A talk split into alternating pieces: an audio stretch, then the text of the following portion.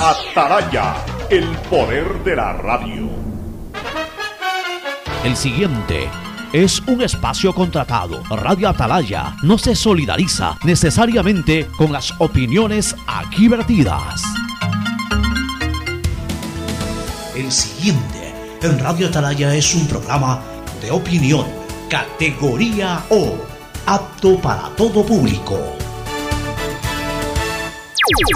La hora del pocho, la hora del pocho se viene con todo en Radio Atalaya. La hora del pocho, la hora del pocho.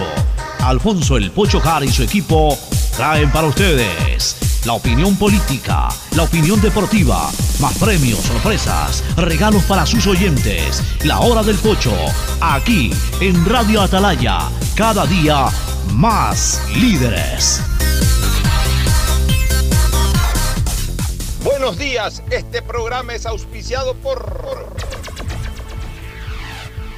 En Claro no hay solo smartphones, también hay una gran variedad de equipos para ti como parlantes y aspiradoras, monitores e impresoras, mini proyectores smartwatch y muchos equipos más. Si eres cliente Claro, llévatelos a 18 meses. En claro.com.es conectados podemos más. Aceites y lubricantes Gulf, el aceite de mayor tecnología en el mercado. Universidad Católica Santiago de Guayaquil y su plan de educación a distancia, formando siempre líderes. En Banco Guayaquil no solo te estamos escuchando, estamos trabajando permanentemente para hacer cada una de tus sugerencias, porque lo mejor de pensar menos como banco y más como tú es que lo estamos haciendo juntos. Banco Guayaquil, primero tú. Con Claro, conectados con la mayor cobertura, con la mayor velocidad y con la única señal 4.5G, podemos más porque unidos y conectados somos más fuertes. Con Claro, conectados con la mayor cobertura. El progreso y bienestar para ti y tu familia va porque va, va porque va. Son más de 30.000 guayasenses ya capacitados por medio de nuestro programa Guayas Tech de Prefectura del Guayas. Con cursos gratuitos potenciamos tus destrezas y habilidades para el desarrollo de tu emprendimiento. Inscríbete ahora en www.guayastech.edu.es. Aunque la conectividad no es de nuestra competencia, el desarrollo humano de todos sí es de nuestra incumbencia. Prefectura del Guayas. Susana González, prefecta. El proyecto de ley aclara que las Fuerzas Armadas, los agentes de seguridad penitenciaria y nosotros como Policía Nacional podemos hacer uso progresivo y adecuado de la fuerza para cumplir con nuestro trabajo. Necesitamos reformas que permitan encontrarnos con un país más seguro. Con tu apoyo y la aprobación del proyecto de ley orgánica de seguridad integral y fortalecimiento de la fuerza pública por parte de la Asamblea Nacional, rescatamos al Ecuador. Gobierno del Encuentro. Juntos cumplimos.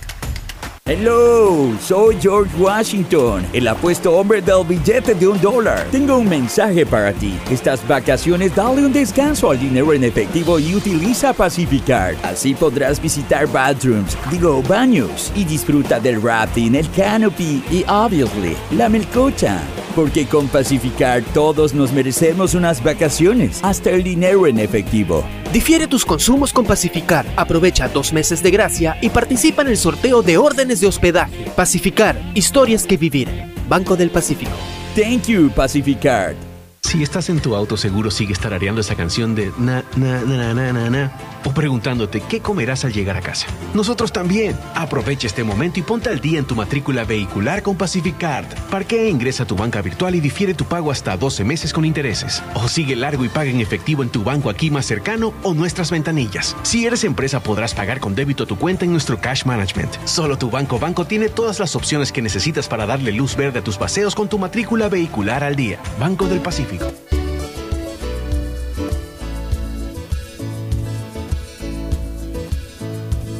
Camino sobre tu piel morena y siento tu latido. Y miro todo lo bueno que los dos hemos vivido. Te digo, solo hay razones para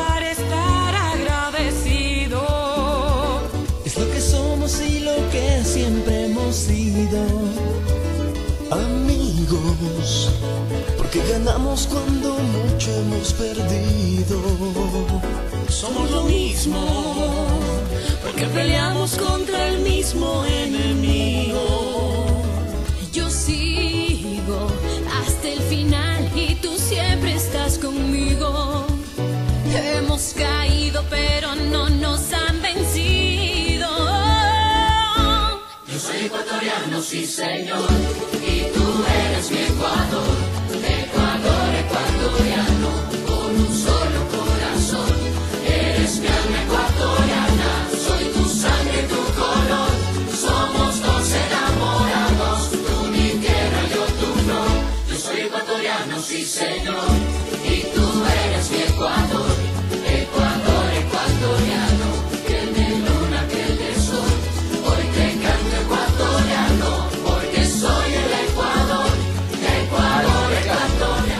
680 Sistema de emisoras Atalaya en su año 78 reciban el saludo desde la hora del pocho aquí en esta trinchera, en esta columna de la libertad de expresión, honrando a diario las iniciales de sus nombres completos, SEA, una radio seria, emotiva y altiva. Por eso Atalaya cada día más líder, una potencia en radio y un hombre que ha hecho historia, pero que todos los días hace presente y proyecta futuro en el dial de los ecuatorianos. Este es su programa matinal, La Hora del Pocho, de este 14 de marzo del año 2022, ya acercándonos a la primera quincena de este mes, es decir, a la penúltima quincena del primer trimestre del año. Realmente vuela el tiempo, inexorablemente pasa y pasa la, eh, el, circular de las manecillas del reloj, pero aquí estamos, como todos los días, tomándole el pulso a la actividad política, social, económica y deportiva del país. Un gusto estar con ustedes, bienvenidos a esta nueva semana de labores del mes de marzo aquí en la hora del pocho, con la bendición de Dios, que todos estemos bien y que así como la comenzamos, también la terminemos. Bueno, el saludo de nuestros contertulios, Fernando Edmundo Flores Marín Ferrefloma, Alcides Ezequiel Montilla, ya estaba yo confundiéndome con el paso. Alcides Ezequiel Montilla García Alcito, que acaba de irse, por eso lo tengo tan fresco en la memoria. Gustavo González Cabal, el cabalmente peligroso, y Cristina Yasmín Harp Andrade, que hoy será motivo de una felicitación especial, ya cuando la presente la estaremos felicitando por aquello. Pero primero el saludo de Fernando Edmundo Flores Marín Ferfloma al país, no viene muy contento, no le gustó la actuación ayer de su equipo ante el Gualatasaray, pero en todo caso, pues igual ya va a dar su comentario preliminar, luego en el segmento deportivo lo ampliará un poco más, como de los eh, asuntos políticos también que pasaron en el país este fin de semana, que son algunos. El saludo cordial de Fernando Edmundo Flores, Marín Ferfloma al país. Fernando, buenos días. Eh, buenos días con todos, buenos días Cristina, buenos días Gustavo, buenos días Pocho. Eh, Cristina, mis felicitaciones, un abrazo enorme, grande, te felicito, realmente un trabajo extraordinario, eh, eh, pues, eh, ya publicado en, un libro que, como dicen en la vida, hay que escribir un libro, plantar un árbol y criar un hijo, ¿no? Tú ya has cumplido con, no, me imagino que árboles has de plantado también y has escrito el libro.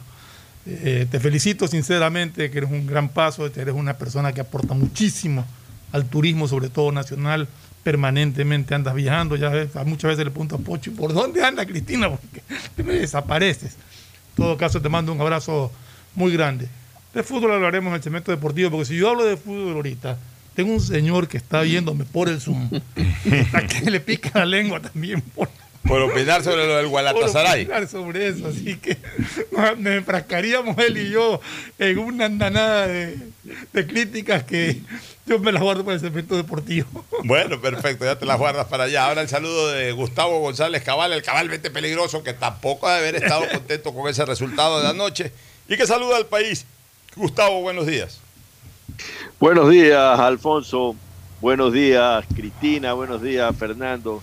Bueno, sí, la verdad que anoche fue un partido para el olvido. Eh, yo creo que pasaron muchas cosas, eh, eh, una conjunción de situaciones no adecuadas. Ensamblaron una victoria de Gualaceo. Vaya, mi felicitación a este equipo. Al mismo tiempo, tengo que felicitar tanto a Cristina por el aparecimiento de su primer libro, que es un paso muy importante. Espero tener ese libro, Cristina, en mis manos. Ah, no, buen eso, lector eso- eso esperamos los dos, creo yo. y, y lo, lo voy a disfrutar. Y otra felicitación que quería hacer fue al nítido triunfo de Barcelona sobre Independiente del Valle. Y un garrafal error del árbitro y del VAR, porque no recuerdo, yo no conozco como los jugadores de Barcelona, pero hubo un jugador que hizo un golazo, el tercer gol de Barcelona, y que lo anularon de una manera increíble, ¿no? Es un offside que estaba en la cabeza de la gente y que el VAR, trazando líneas, demostró que no había offside. Me gustó, a mí me gusta el fútbol, así como el partido de Melé fue un partido para el olvido. Pero perdóname un el segundito. partido de Gustavo. Barcelona un, Eh, par- un Perdóname un segundo impecable. El VAR trazó las líneas y demostró que sí había offside por el hombro. Es- esa fue la jugada, sí. Impresionante. Eh, eh, eh, menos mal que no fue por la nariz. pues. Entonces, eh, estos son como, como, como los finales de fotografía en la hípica. Esto es fútbol. Sí, no, no, es que esas son las cosas del VAR, ¿no? A veces porque tiene medio pie adelantado o porque tiene el hombro adelantado te lo sancionan. Es increíble, por eso yo he dicho de que eh, el fútbol debe de revisar esta situación y no ser tan estrictamente tecnológico. La tecnología la dejamos para lo que es la competencia de velocidad, natación, hípica, atletismo, en donde, bueno, alguien tiene que ganar y el que puso el pasador del zapato o la uña larga que no se la cortó en la pileta de natación, la puso primero, pues bueno, ya ese ganó la competencia. Pero- Pero, pero mi- mi- pero en mira- este tipo de cosas, en deporte colectivo, la tecnología no debe ser eh, tan, pero tan estricta. Pero mira tú, por ejemplo, Tan o sea, milimétrica. eh, Gustavo habla de este, de este offside que, que fue milimétrico realmente, fue un offside que... Sin embargo, ya- bueno, hubo VAR y ratificó que había offside. En el partido eh, Católica Macará, lo empatan sobre la hora al Macará con un gol viciado de nulidad porque el, fútbol- el- el- el jugador habilita con el brazo, mete, le mete el brazo y empuja la pelota hacia el compañero que la empuja al arco. Reclamaron los de Pero no hubo VAR. Macará, pero había VAR. Entonces, Ya, no hubo digo, o sea, el VAR nunca se equivoca. El VAR hubo offside, aunque sea por menos de un milímetro, pero hubo offside. La regla dice que así sea por menos de un milímetro. Si está adelantado, está adelantado. No es culpa del VAR. El VAR está cumpliendo con su labor y la decisión es correcta desde lo reglamentario. Lo que deben es reformar el reglamento en el sentido de no aplicar ya estos criterios absolutamente tecnológicos y milimétricos. Es un deporte colectivo. Entonces en el deporte colectivo es muy difícil eh, ir, eh, eh, medir este tipo de cosas. Es distinto al... A ver, hay cosas en que sí tiene que aplicarse la, la, la trigonometría. O ya no quiero usar la, la palabra trigonometría, pues esto, esto es lo milimétrico. Por ejemplo, eh, en el tema que tiene que ver con las rayas. Con las rayas, especialmente la raya de gol. Si es que pasó el 100% de la pelota, aunque sea un milímetro por el 100% de la pelota, y eso lo determina la tecnología, es gol. Ahí sí. Pero, pero eso de ahí, para eso existe lo que usan en otras partes, que aquí no sé por qué no han implementado, que le vibre el reloj al... Ya, que es lo- el, el famoso challenge en el tenis. También la pelota que salió por, por nada, pero salió, salió. Entonces ahí sí, porque estamos hablando sobre un área definida que, que está limitada. Entonces, un, un- milímetro en un área ajena y ya no en el área que corresponde, ya hay que tomar la decisión sobre lo que hay que decidir en esa área ajena. En el tenis, esa área ajena es fuera de la cancha, pelota fuera. En el fútbol, esa área ajena es ya eh, eh, gol, pues tiene que determinarse el gol. Pero esto de que el pasador de tu zapato es, mira, eh, tracé la línea tan exacta y justo el pasador del, del zapato logró superar eh, esa línea, entonces es. La pregunta es, ¿y, en qué afecta eh, en- en razón de la ventaja de que el pasador esté superando la línea? No, entonces si no hay una verdadera ventaja por ese tipo de posiciones, una ventaja determinante, desequilibrante, tampoco debería matarse la esencia del fútbol, que es justamente buscar el gol. Es lo único que yo creo que en algún momento hay que reparar. Pero bueno, vamos con el saludo de Cristina Yamin Harp Andrade, a quien la felicito, porque ya eh, fue impreso y entregado su trabajo literario, The Book of the Ten Journeys. Ya ella nos va a explicar de qué se trata esto. Es un libro, entiendo, eh, bilingüe, es decir, eh, textualmente señalado en inglés y con su traducción al español, cosa que no es fácil. Entiendo también que es el primero de una serie de libros que tiene pretendido desarrollar eh, Cristina dentro de la industria del turismo. Felicitaciones, porque ya tiene un libro. Ya no es solamente. Ella comenzó con estos ensayos, escribía artículos para ciertos portales, eh, comenzó a desarrollar ese espíritu literario también. Ahora ya hizo un libro que ya va a estar en la biblioteca suya, de la familia y ojalá de algunas personas. En la que- mía, en la de Gustavo. en la de Gustavo también. Así Les- es. Dejaremos llegar eh, esos libros a Gustavo, a Ferfloma, a todos los queridos amigos.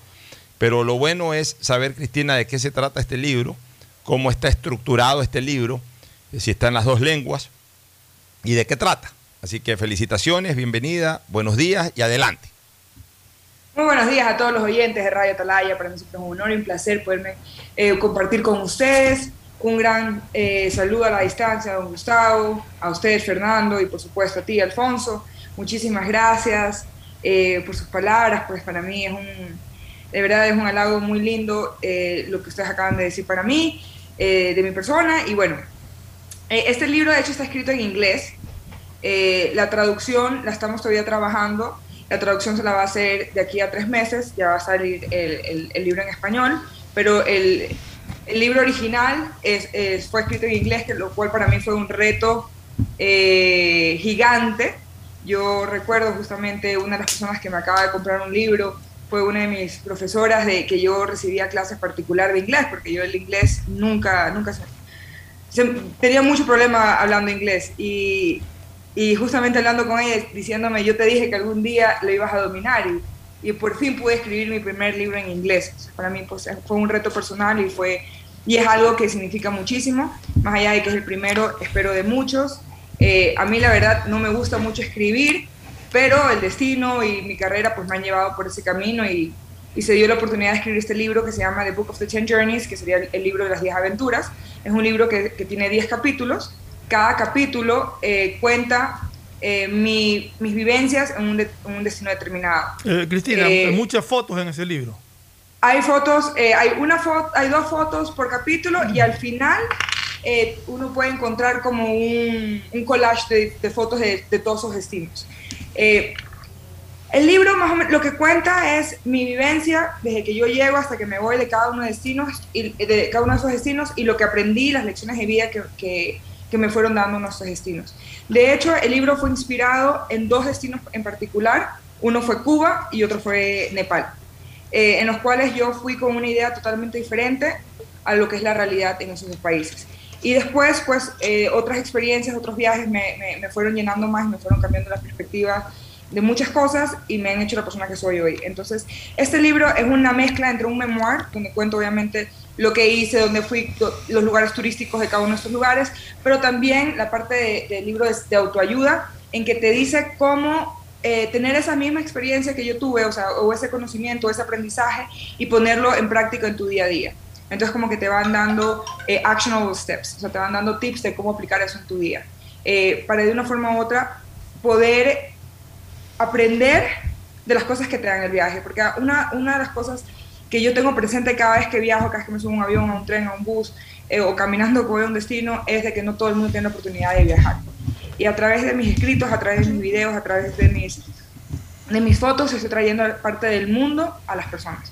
Pero las experiencias es un poco más difícil eh, compartirles los aprendizajes. Entonces este libro lo que trata es de envolver y hacer como un ciclo, un ciclo completo de, de ese viaje. Pero lo, lo- Eh, lo que me suena es que es un libro de fácil lectura, porque si está dividido en capítulos de cada viaje, tú puedes leer un, Claro. un viaje, después lees el otro. O sea, se te hace no mucho están- más no- fácil. no está, claro, no están eh, interrelacionados, cada, cada capítulo es un mundo, cada capítulo tiene una enseñanza eh, nueva.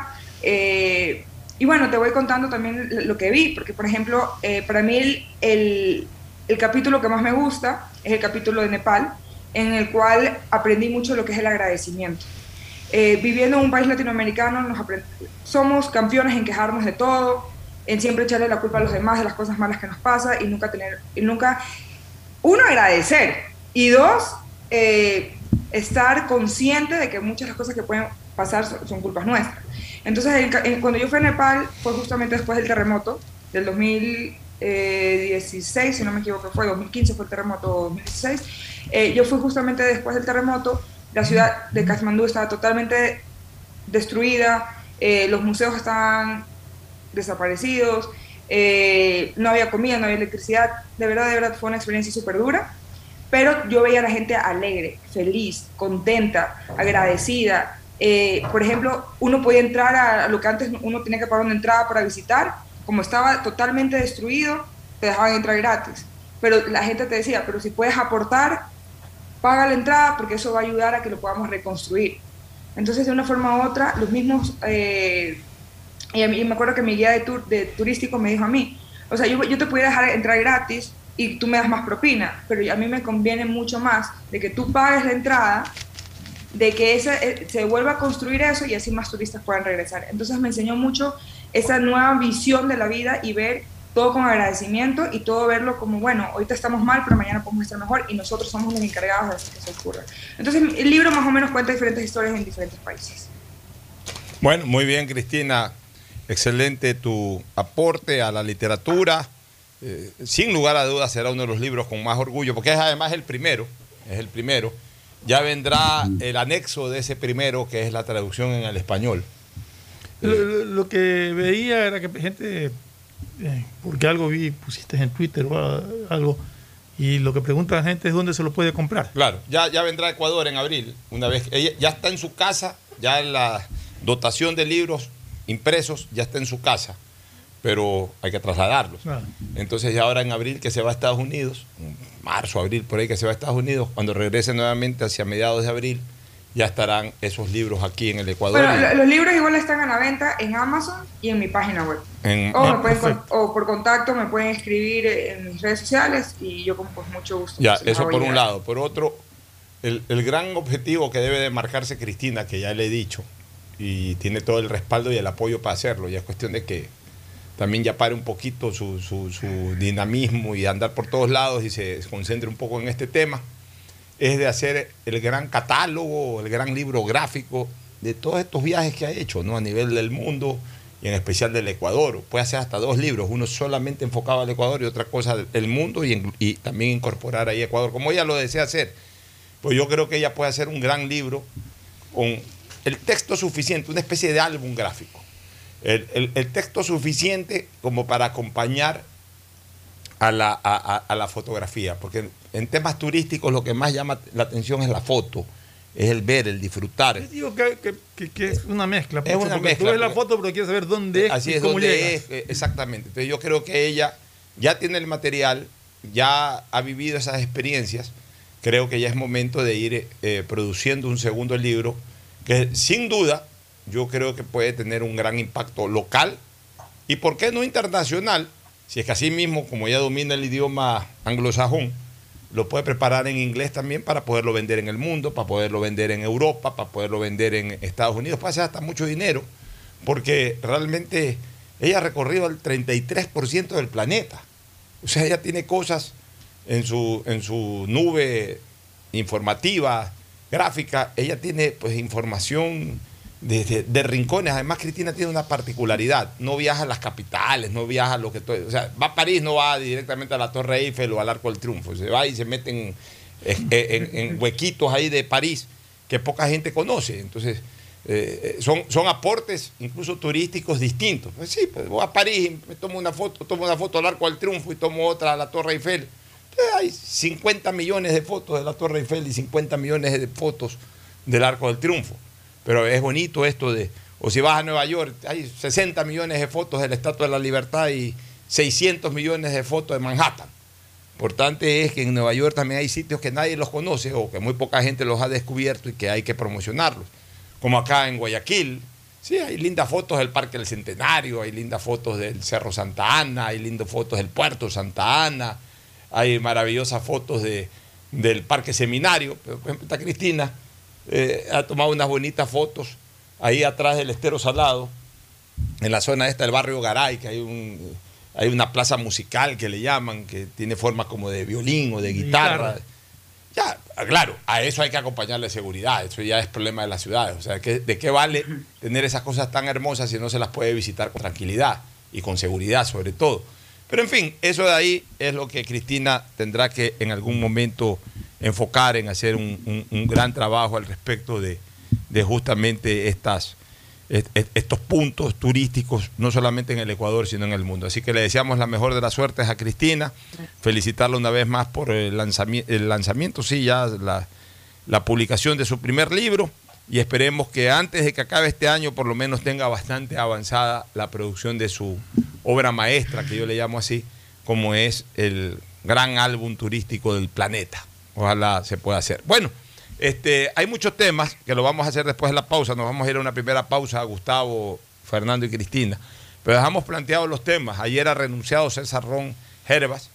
Este, yo creo que hay que comentar sobre la renuncia y sobre los trasfondos y las consecuencias también de esta renuncia al, al- a, a su despacho como asambleísta, su curul como asambleísta del Ecuador. Ese es un tema que ha sacudido el, escenario político ecuatoriano en las últimas horas. Hay que comentar también sobre las reacciones post amnistías dadas por la Asamblea. Hay una acción ordinaria de protección presentada por el ex asambleísta Andrés Páez Benalcázar. También eh, eh, la viada política que puede nuevamente tener eh, Andrés Páez de cara a las próximas elecciones seccionales con esta acción, que yo creo que va a ser muy bien vista en Quito, especialmente cuando se habla de una pretendida y, además en su legítimo derecho candidatura a la alcaldía de esa ciudad. El día de ayer se inició el primer debate y entiendo que ya se cerró la sesión del primer debate, lo que eh, coadyuva a que se aleje un poquito el fantasma este de que entre por Ministerio de la Ley el proyecto de inversiones. Esos son los puntos que vamos a tratar de inmediato, pero luego de la pausa comercial. ¿Les parece? Nos vamos a la pausa y volvemos. Vamos ahí. El siguiente es un espacio publicitario apto para todo público. Devolver sonrisas a niñas, niños y adultos con labio leporino o paladar fisurado es transformar las vidas de familias enteras. Y esa es nuestra prioridad. La Prefectura del Guayas, junto a Global Smile y el Hospital León Becerra, brinda atención médica integral a cientos de personas con labio leporino o paladar fisurado a través de operaciones gratuitas. Si conoces algún caso, contáctanos al 099-549-9150. Prefectura del Guayas. Si estás en tu auto, seguro sigues tarareando esa canción de na, na, na, na, na, na, na, o preguntándote qué comerás al llegar a casa. Nosotros también. Aprovecha este momento y ponte al día en tu matrícula vehicular con Pacific Card. Parquea e ingresa a tu banca virtual y difiere tu pago hasta 12 meses con intereses. O sigue largo y paga en efectivo en tu banco aquí más cercano o nuestras ventanillas. Si eres empresa, podrás pagar con débito tu cuenta en nuestro Cash Management. Solo tu banco banco tiene todas las opciones que necesitas para darle luz verde a tus paseos con tu matrícula vehicular al día. Banco Todos los niños y niñas, sin importar dónde vivan, merecen tener acceso a desarrollar disciplinas deportivas en cuerpo sano, mente sana. Prefectura del Guayas y Fe de Guayas invitan a niñas y niños guayaquileños de 5 a 17 años a sus cursos vacacionales gratuitos. Podrán entrenar natación, fútbol, ajedrez, defensa personal, baile deportivo y más. Inscríbelos ingresando a www.guayas.gov.es o en la planta baja de la prefectura. Prefectura del Guayas. Susana González, prefecta. En el gobierno del encuentro lo que se promete se cumple. Vacunamos a 9 millones de ecuatorianos en 100 días. Aumentamos el salario básico. Ahora podemos acceder a créditos hasta 30 años plazo con el 1% de interés. Y esto es solo el comienzo. Porque ese es el encuentro por el que votamos. Y hoy somos testigos de cómo se está cumpliendo. De cómo juntos lo estamos cumpliendo. Gobierno del Encuentro. Juntos cumplimos. Si la placa de tu vehículo termina en 2, realiza su revisión técnica vehicular durante todo el mes de marzo. Paga la matrícula y separa un turno. Atendemos desde las 7 de la mañana en el Centro de Matriculación Norte, vía Daule y Sur, en la avenida 25 de Julio. Los sábados de 7 a 13 horas. No lo olvides. Todas las placas terminadas en 2 realizan la revisión en marzo. Hazlo con tiempo y cumple. ATM y la Alcaldía de Guayaquil trabajan por ti. Estamos realizando la construcción y rehabilitación de parques en todos los rincones de la ciudad. Para así beneficiar a todos los guayaquileños con más áreas verdes, juegos infantiles y espacios deportivos para disfrutar con familia o amigos. La fuerza de la unión construye la nueva ciudad. Alcaldía de Guayaquil. Premazo, ¿cómo así por aquí en Chongón? Uy, ya vivimos aquí hace tres años. Tenemos todo, servicios básicos, full naturaleza y aquí mismo trabajo. ¿Y tú? ¿Cómo así por acá? Ah, venimos a pasear en bici, a comer con la familia, una vueltita por el campo y está lindo por acá. Guayaquil crece planificadamente y de forma sostenible hacia la vía a la costa, con obras que han beneficiado aproximadamente a 35 mil familias, generando más de 3 mil empleos. La vía a la costa renace como una nueva ciudad con la autoridad aeroportuaria y alcaldía Guayaquil. Hello, soy George Washington, el apuesto hombre del billete de un dólar. Tengo un mensaje para ti. Estas vacaciones dale un descanso al dinero en efectivo y utiliza Pacificard. Así podrás visitar bathrooms, digo baños, y disfruta del rafting, el canopy y, obviously, la melcocha. Porque con Pacificard todos nos merecemos unas vacaciones, hasta el dinero en efectivo. Difiere tus consumos con Pacificar. Aprovecha dos meses de gracia y participa en el sorteo de órdenes de hospedaje. Pacificar, historias que vivir. Banco del Pacífico. Thank you, Pacificar. El progreso y bienestar para ti y tu familia va porque va, va porque va. Aunque la conectividad no es de nuestra competencia, el desarrollo humano de todos sí es de nuestra incumbencia. Más de 600.000 guayacenses beneficiados con Internet gratuito en una primera etapa. Más de 28.000 personas cuentan ya con acceso a formación y capacitación tecnológica gratuita. Y más de 20.000 niñas y niños se beneficiarán del programa de mejora de la calidad educativa rural, Prefectura del Guayas. Susana González. Hello, soy George Washington, el apuesto hombre del billete de un dólar. Tengo un mensaje para ti. Estas vacaciones dale un descanso al dinero en efectivo y utiliza Pacificard. Visita Little Mountain, digo, montañita, y disfruta del sol, la brisa del mar y el agüita de coco. Porque con Pacificard todos nos merecemos unas vacaciones, hasta el dinero en efectivo. Difiere tus consumos con Pacificar. Aprovecha dos meses de gracia y participa en el sorteo de órdenes de hospedaje. Pacificar, historias que vivir. Banco del Pacífico. Thank you, Pacificar. Detrás de cada profesional hay una gran historia. Aprende, experimenta y crea la tuya. Estudia a distancia en la Universidad Católica Santiago de Guayaquil.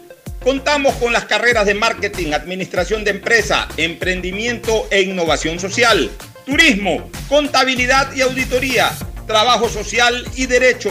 Sistema de Educación a Distancia de la Universidad Católica Santiago de Guayaquil, formando líderes Obras siempre. para todo Guayaquil. Se está realizando la reparación de 54.7 kilómetros de calles a través de nuestro plan de mantenimiento vial, que beneficiará a los sectores de Florida, Pascuales, La Prosperina y Mapasingue, mejorando así la movilidad de todos los peatones y vehículos del Distrito 2. La fuerza de la unión construye la nueva ciudad. Alcaldía de Guayaquil. En el gobierno del encuentro lo que se promete se cumple. Vacunamos a 9 millones de ecuatorianos en 100 días. Aumentamos el salario básico. Ahora podemos acceder a créditos hasta 30 años plazo con el 1% de interés. Y esto es solo el comienzo. Porque ese es el encuentro por el que votamos. Y hoy somos testigos de cómo se está cumpliendo. De cómo juntos lo estamos cumpliendo. Gobierno del encuentro. Juntos cumplimos. Ecuagen, medicamentos genéricos de calidad y confianza a su alcance. Ecuagen, una oportunidad para la salud y la economía familiar. Consuma genéricos Ecuagen. En Banco Guayaquil tenemos una nueva app y la hicimos pensando más como tú. Por eso, ahora puedes hacer tus transferencias en menos pasos. Los pagos de siempre ahora los realizas con un botón, mucho más rápido. E incluso puedes revisar tu ahorro y gastos del mes para ayudarte con tus finanzas. Todo esto donde estés. Esta no es la nueva app del banco. Esta es una app más como tú. Descárgala, actualízala, pruébala. Banco Guayaquil. Primero tú.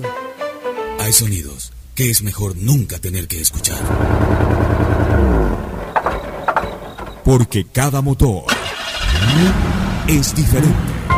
Desde hace 104 años, Lubricantes Gulf mantiene la más alta tecnología y calidad en línea de aceites para motores a diésel y gasolina. Está hecho con una fórmula especial para dar excelente protección a todo tipo de motores, evitando el desgaste prematuro de pistones, anillos y árbol de levas. ayudando a mantener limpio el motor y libre de depósitos que se forman por las altas o bajas temperaturas. Dele a su motor lo que se merece.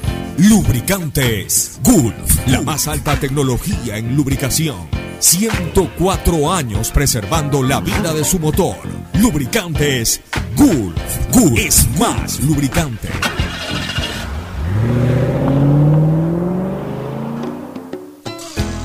Fin del espacio publicitario. Usted está escuchando un programa de opinión, categoría O, apto para todo público.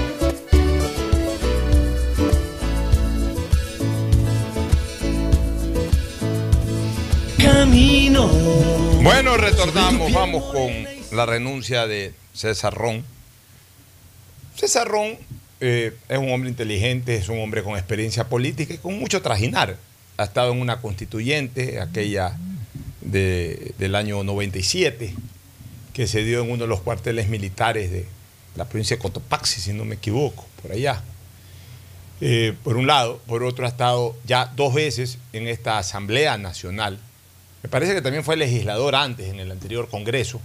Y desde que hay la nueva constitución, la del 2008, 2009, entró en vigencia, César Ron ha formado parte ya dos veces, o sea, su cupo lo completó en cuanto a eh, presencia como asambleísta. Ya de aquí, hasta que no se reforme la constitución, él no, no podrá volver jamás a la asamblea, porque ya eh, fue elegido en dos ocasiones, que es lo que dice la norma constitucional. Él se retira con mucha anticipación, todavía ni siquiera completa su primer año del segundo periodo, y ahí hay que eh, revisar algunas cosas, ¿no? Trasfondos y, y fondos y trasfondos. El fondo es lo que todos decimos y señalamos.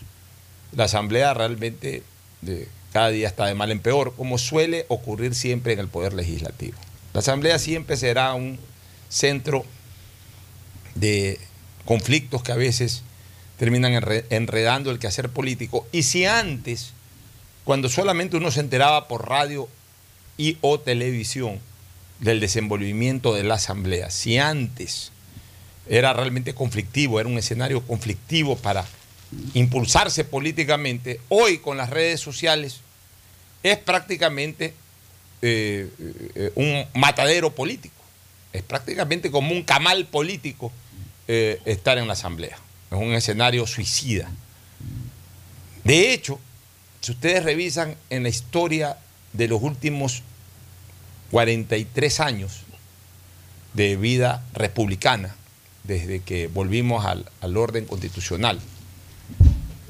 Quizás antes la asamblea, antes cuando solamente había periódicos y radio, ni siquiera había televisión.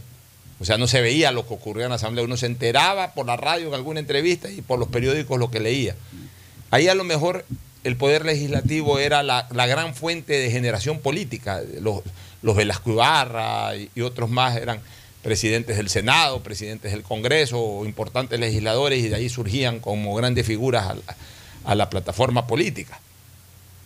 Pero desde, desde que ya comenzó a entrar la televisión, y peor ahora con las redes sociales, pocos han sido los legisladores que, de, la plataforma legislativa han llegado a Carondelet. Pocos. Sí han habido. Uno de ellos fue León Febres Cordero. Digamos, en, un escenario, en un neo escenario eh, revisemos un poquito la historia y, lo de León Febres Cordero.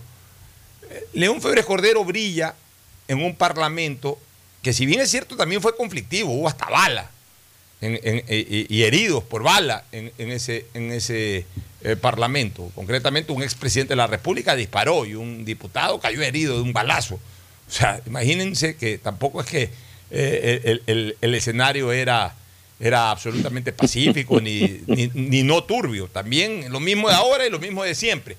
Pero el Ecuador en el fondo estaba ávido de este tipo de discusiones, porque el Ecuador estuvo con una mordaza 12 años. Entre el año 1970 que Velasco Ibarra proclamó su dictadura, hasta 1972 en que cayó Velasco, pero siguió la dictadura con los militares, hasta 1979, o sea, prácticamente una década completa en que el Ecuador estuvo con una mordaza que por ahí las discusiones que se escuchaban o los reclamos o protestas eran en las calles, pero no en los escenarios políticos. Entonces, en, un, un Congreso que volvía luego de 10 u 11 años en que estaba cerrado.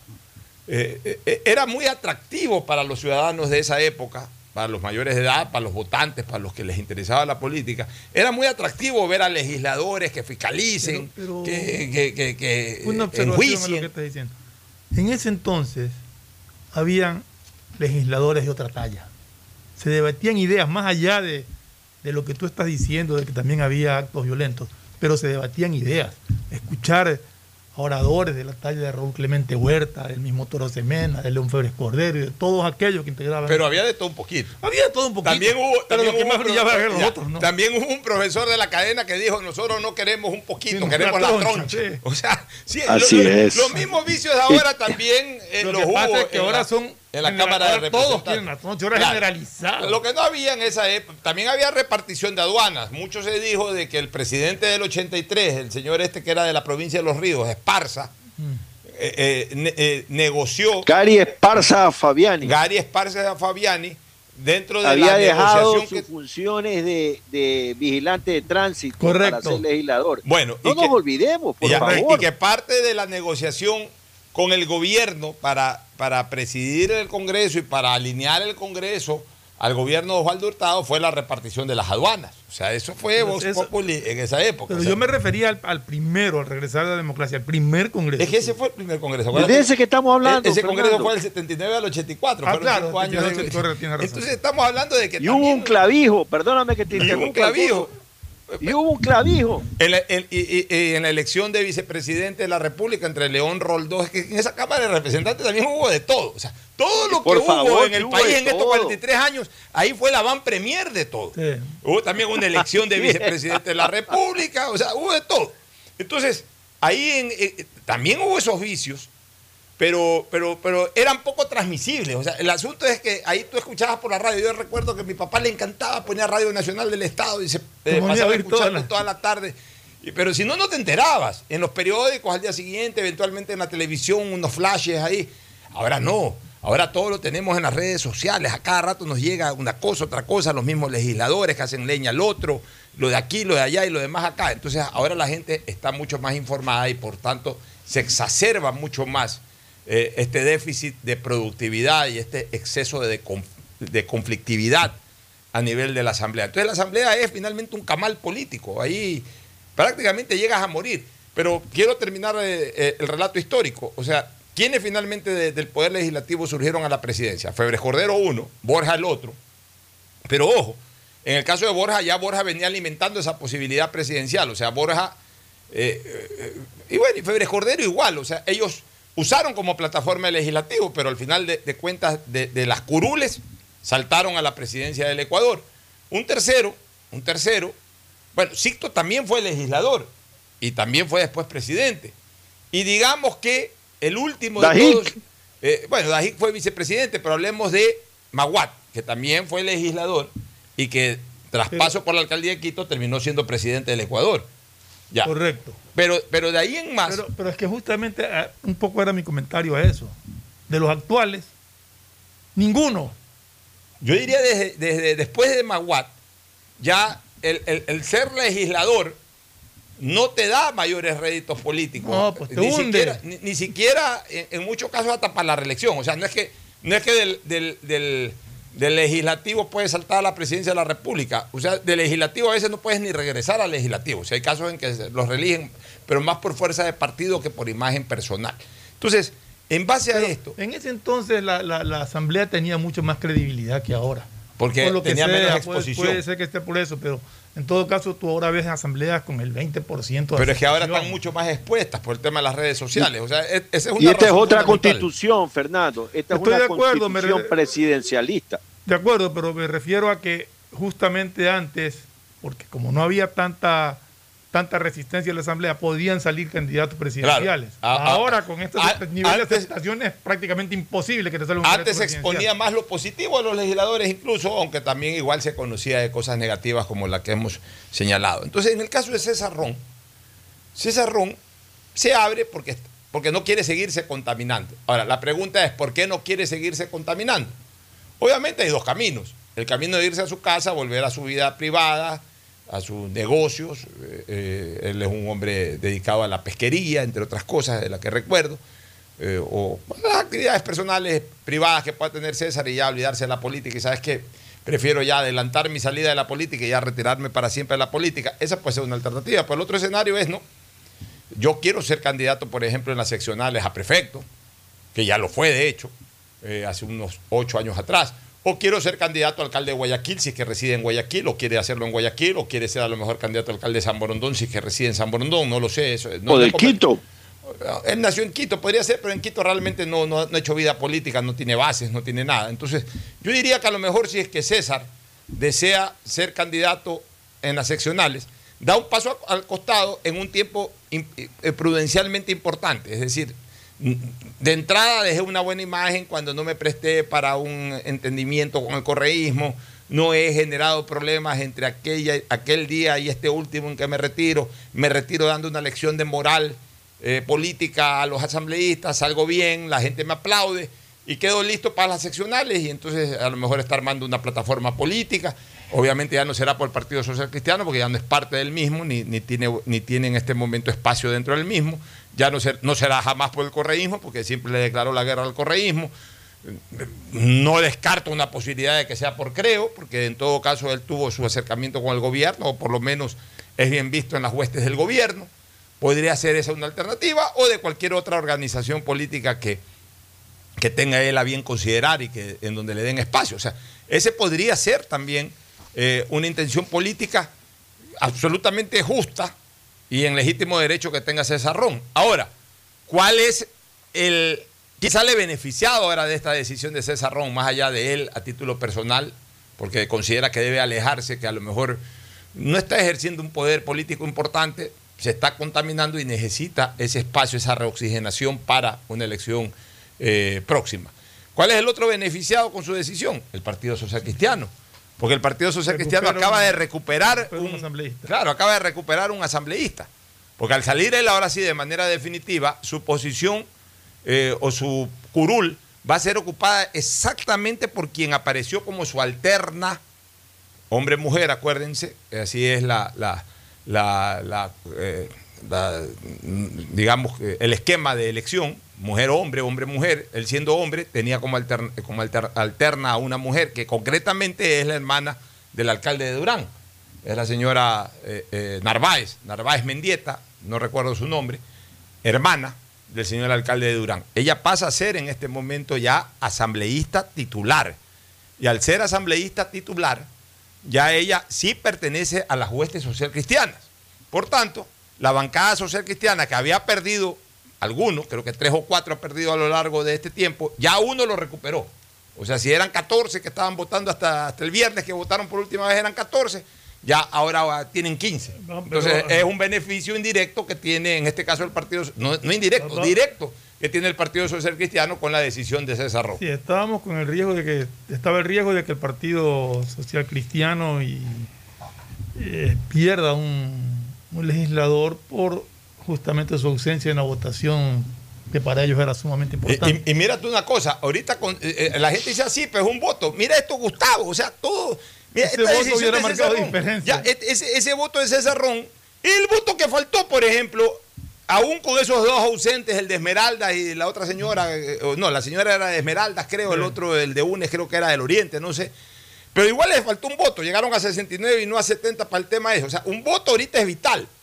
Y bueno, el Partido Social Cristiano está recuperando ese voto. O sea que aún con esas dos ausencias, ahorita nuevamente eh, eh, esa especie de alianza legislativa, PCC, rebeldes de Pachacutic y, y- el correísmo ya tendrían 70 nuevamente, aún sin esos dos que se ausentaron en la elección, perdón, en la votación, no elección, porque no se eligió a nadie, en la votación que hubo para, la, para el cambio de orden del día, para incorporar en eh, esta comisión eh, evaluadora de, de los, de las autoridades del CAL. Fíjate tú la importancia, el trasfondo y las derivaciones que puede tener esta decisión ya tomada y anunciada por parte de César Ron, este, Gustavo.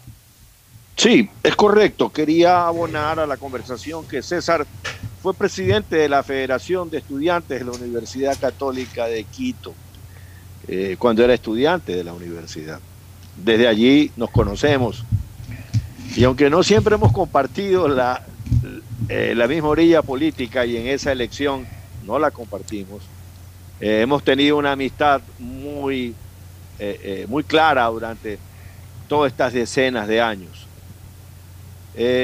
Yo creo que César toma una decisión en un contexto que muy bien has explicado, Alfonso. La política ecuatoriana se ha venido degradando. Y se ha venido degradando porque no le hemos puesto atención al crecimiento de los políticos como tales, sino que estamos buscando siempre la idea del señor eh, asesor político, de cuyo nombre eh, eh, no quiero acordarme, que para ser político primero tienes que ser conocido. Y entonces se empezó a imprimir desde el aparecimiento de algunos presentadores de televisión como candidatos a, asambleístas o diputados con Yamil Maguad o, o algún deportista destacado, coyunturalmente destacados. Entonces empezamos con esos vicios y empezamos a hacer de la política que las personas no pueden ser políticos si no son conocidos. Bajo el argumento que cómo pueden votar por alguien que no conocen. Bajo el argumento que lo interesante es que seas conocido. No importa que para político o para el puesto que estés de elección popular no sepas nada de eso. Y yo creo que eso es lo que ha degenerado la política porque ah, la institución del legislativo, ¿cómo se llame? Cámara Nacional de Representantes, Congreso Nacional, eh, lo que sea. La función del Ejecutivo, del Legislativo, siempre ha sido el foro, el circo máximo de la política de cualquier país. Es en ese foro de los países democráticos donde tienen separación de funciones, donde se va a discutir de política y no siempre va a estar lo mejor, sino los lineamientos políticos, la lucha eterna por el poder. Esa es la verdad. Y no por eso ninguna república decente puede decir, cerremos la asamblea, porque la asamblea es una institución que no vale. Yo no sé cómo se miden las instituciones. Hay un montón de instituciones que en este país no valen para nada. No por eso tiene que cerrarse una, eh, eh, una, unidad de la constitución que señala el peso y contrapeso que hablaba Montesquieu de la división de poderes. El cerremos Creo la que- asamblea, Gustavo, viene porque toman decisiones inconstitucionales, según dice. Entonces, si en un sitio o un foro como el que tú estás describiendo muy bien, se presta para tomarse atribuciones que no le competen y para tomar decisiones inconstitucionales, mejor es cerrarlo. Me imagino que a eso se refería el cerremos la asamblea. Pero mira, asumamos por un instante que las instituciones, ejecutivo, legislativo, judicial, toman decisiones inconstitucionales. ¿Quién dice que son inconstitucionales? Pues tiene que decirle a la Tiene que- Corte es. Constitucional. No, no, no es que yo, a mí me parece. Mi buen amigo Andrés Páez va a presentar, ya presentó una acción. Él es un abogado destacado. Me, me imagino que, que se refiere a que todos los hechos causados en octubre del año 2019 fueron actos de terrorismo, que aquí en este programa con Alfonso Harpi Terry criticamos duramente, y criticamos duramente no solo a los actores de los eventos, sino a los funcionarios públicos incuriosos que tomaron medidas sin haberse preparado adecuadamente frente a la reacción que vendría. Lo denunciamos aquí. La policía no tenía gases lacrimógenos, mi querido Sí, Fernando. sí, me acuerdo. Y aquí me, me nace una pregunta, y un- una inquietud. ¿Por qué Andrés Páez, que es abogado, yo no soy abogado? Pero eso, eso lo tenemos como segundo punto. Pero, eh, eso, eso Sí, lo pero, vamos- pero ¿por qué toma, eh, por qué presenta una acción de protección ante un juzgado y no presenta una Ya, es- es- eso, una- te lo, eso te lo voy a explicar, pero justamente, justamente eso ya qui- quisiera enfocarlo en el tema, eh, ya, ya salirnos de esto de, de lo de César Ron para entrar a ese tema. Me gustaría dame- escuchar la opinión de, sí. me gustaría escuchar la opinión de Cristina sobre este tema de César Ron para luego entrar a otros temas. Bueno, tengo sentimientos encontrados. Por una parte, me parece excelente en la parte personal y profesional del ex asambleísta César Ron, porque demuestra su compromiso al cargo. Y cuando hablo de compromiso al cargo, quiere decir que si lo que él no puede ofrecer a la gente no es lo que va con él y lo que él le prometió a la gente de una forma u otra, porque lo escogió para ser su representante, él dice yo no puedo más y renuncia y se abre. Porque más puede su conciencia y lo que su cargo representa que aferrarse a un puesto, como lo están haciendo la mayoría de los asambleístas, que no sirven para más nada. Entonces, desde esa parte, y públicamente lo quiero felicitar, porque no creo que es una decisión fácil, y la tomó, porque de verdad, de verdad, eh, cree él que la asamblea no da más. Y él prefiere simplemente irse por la puerta grande y con la puerta de frente en alto y decir, bueno, no les puedo dar lo que, lo que debería darle porque no depende solo de mí, sino que dependen de otros asambleístas, así que me voy. Y por otra parte, porque digo sentimientos encontrados, porque ahorita demostró el compromiso que tiene con el país. Y da pena ver que un asambleísta se tenga que ir, un asambleísta que tenga ese nivel de compromiso se tenga que ir.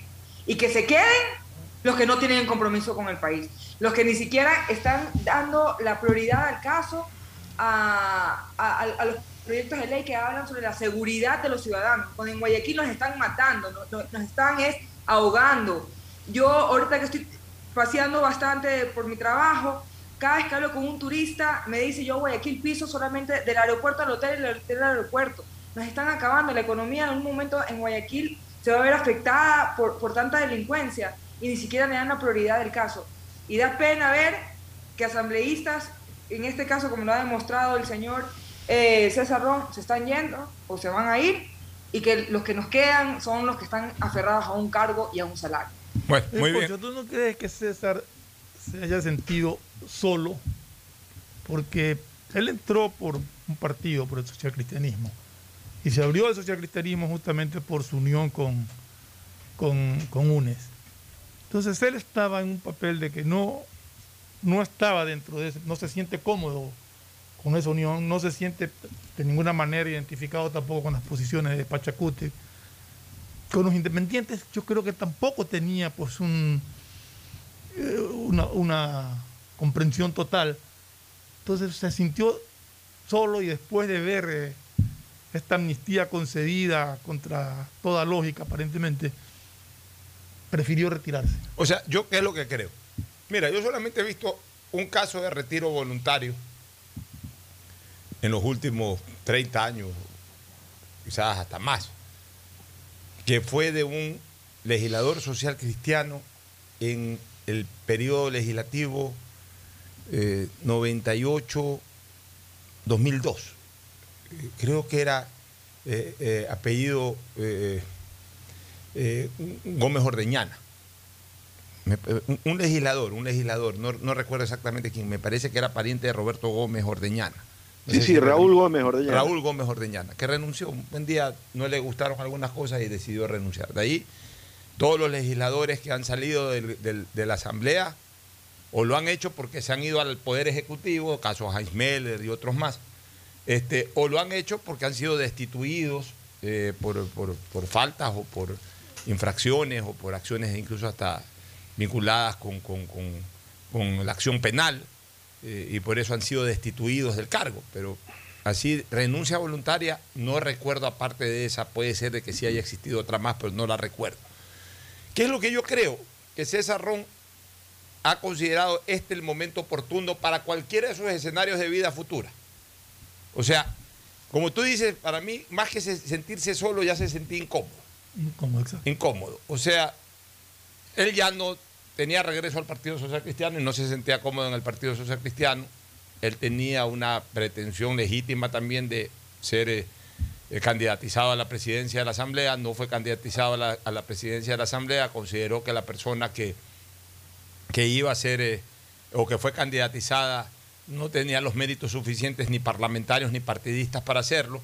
De paso, consideró que- que era un acto eh, absolutamente lesivo para los intereses propios y del partido político al que él pertenecía, hacer una alianza con el partido con el movimiento correísta y, y se abrió y no dio el voto que hubiese permitido a su partido político asumir la presidencia de la Asamblea.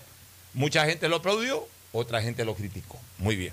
Y de ahí, para mí, él se ha sentido incómodo porque no ha podido destacar en este periodo eh, por, por, por, todas estas razones. No es parte de un, de un, bloque político, no hay nada que destacar en esta asamblea, no hay nada que hacer importante en esta asamblea. Sí, muchos podrán decir, ¿cómo que no hay nada importante? Legislar, sí, pues no se puede legislar porque todo está trabado.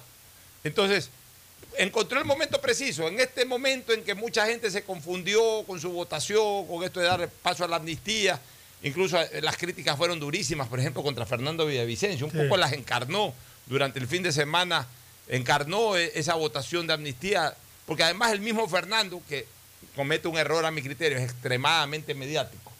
El mismo Fernando dio paso a eso, fue a dar entrevistas a radio para defender esa posición y, y, como él es posiblemente el legislador más mediático, de los legisladores más mediáticos, de, al menos de los que votaron a favor de la amnistía era el más mediático, le dieron palo a él. Y no le dieron palo a los otros 98, le dieron básicamente palo a él. Entonces, bueno, encontró el momento oportuno César Ron para decir, de aquí me voy. Para cualquiera de sus dos escenarios de vida, por eso que yo planteé estos dos escenarios posibles de, de, de, de vida de, César en el futuro. El uno irse a su casa, a su trabajo. ¿Sabes qué? Me voy, ya llegaré a mi casa, llegaré a mis actividades privadas, nadie me va a molestar por lo de la amnistía, nada, al contrario me van a decir que bien que te fuiste de esa, cloaca, porque así tratan así a la asamblea. Y ya queda bien y ya vivirá tranquilo y para siempre sin esa mancha de, de, de la legislatura.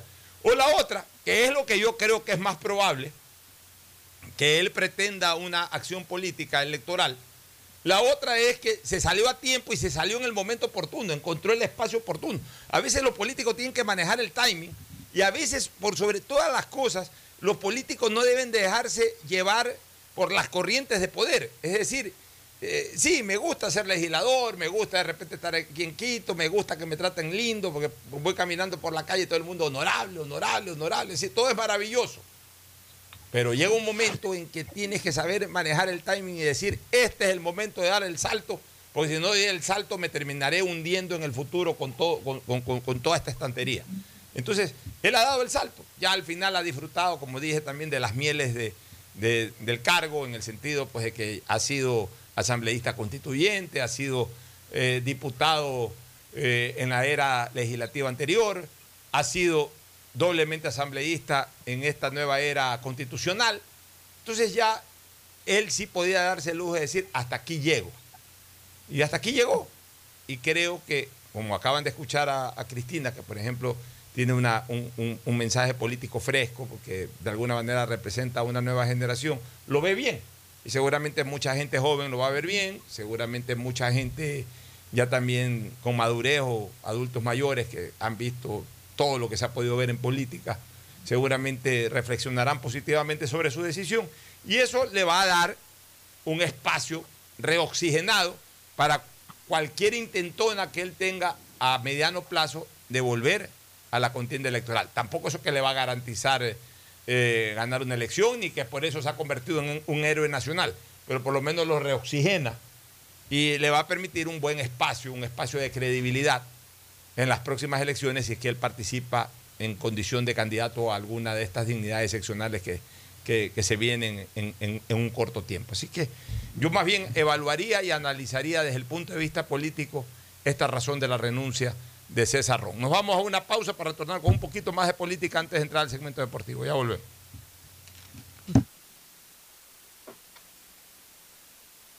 Auspician este programa. Aceites y lubricantes Gulf, el aceite de mayor tecnología en el mercado. Acaricia el motor de tu vehículo para que funcione como un verdadero Fórmula 1 con aceites y lubricantes Gulf. ¿Quieres estudiar, tener flexibilidad horaria y escoger tu futuro? En la Universidad Católica Santiago de Guayaquil trabajamos para el progreso en educación, ofreciendo cada día la mejor calidad y para ello estamos a un clic de distancia. Escoge la carrera de tu vocación. Puede ser marketing, administración de empresas, emprendimiento e innovación social, turismo, contabilidad y auditoría, trabajo social y también derecho. Consulta en nuestra página web mayor información y esquemas de admisión. Universidad Católica Santiago de Guayaquil, formando siempre líderes. Con claro, conectados con la mayor cobertura, con la mayor velocidad y con la única señal 4.5G. Podemos más, porque unidos y conectados somos más fuertes. Con claro, conectados con la mayor cobertura. En Banco Guayaquil no solo te estamos escuchando, estamos trabajando permanentemente para hacer cada una de tus sugerencias, porque lo mejor de pensar menos como banco y más como tú es que lo estamos haciendo juntos.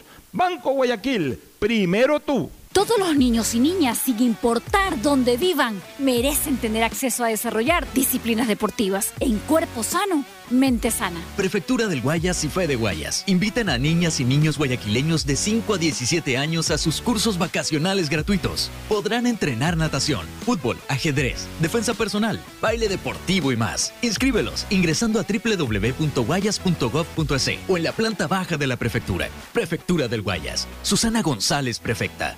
Hello, soy George Washington, el apuesto hombre del billete de un dólar. Tengo un mensaje para ti. Estas vacaciones dale un descanso al dinero en efectivo y utiliza Pacificar. Visita Little Mountain, digo, montañita, y disfruta del sol, la brisa del mar y el agüita de coco. Porque con Pacificar todos nos merecemos unas vacaciones, hasta el dinero en efectivo. Difiere tus consumos con Pacificar. Aprovecha dos meses de gracia y participa en el sorteo de órdenes de hospedaje. Pacificar, historias que vivir. Banco del Pacífico. Thank you, Pacificard. Si estás en tu auto, seguro sigues tarareando esa canción de na, na, na, na, na, na, o preguntándote qué comerás al llegar a casa. Nosotros también. Aprovecha este momento y ponte al día en tu matrícula vehicular con Pacificard. Parquea, ingresa a tu banca virtual y difiere tu pago hasta 12 meses con intereses. O sigue largo y paga en efectivo en tu banco aquí más cercano o nuestras ventanillas. Si eres empresa, podrás pagar con débito tu cuenta en nuestro Cash Management. Solo tu banco banco tiene todas las opciones que necesitas para darle luz verde a tus paseos con tu matrícula vehicular al día. Banco del Pacífico. Estamos en la hora del pocho. Muy bien, retornamos a la última parte del análisis político. Me confirman si está Gustavo todavía en, Zoom. Eh, ahora entremos al otro tema, al de la acción de protección que está planteando eh, eh, Andrés Páez Benalcázar.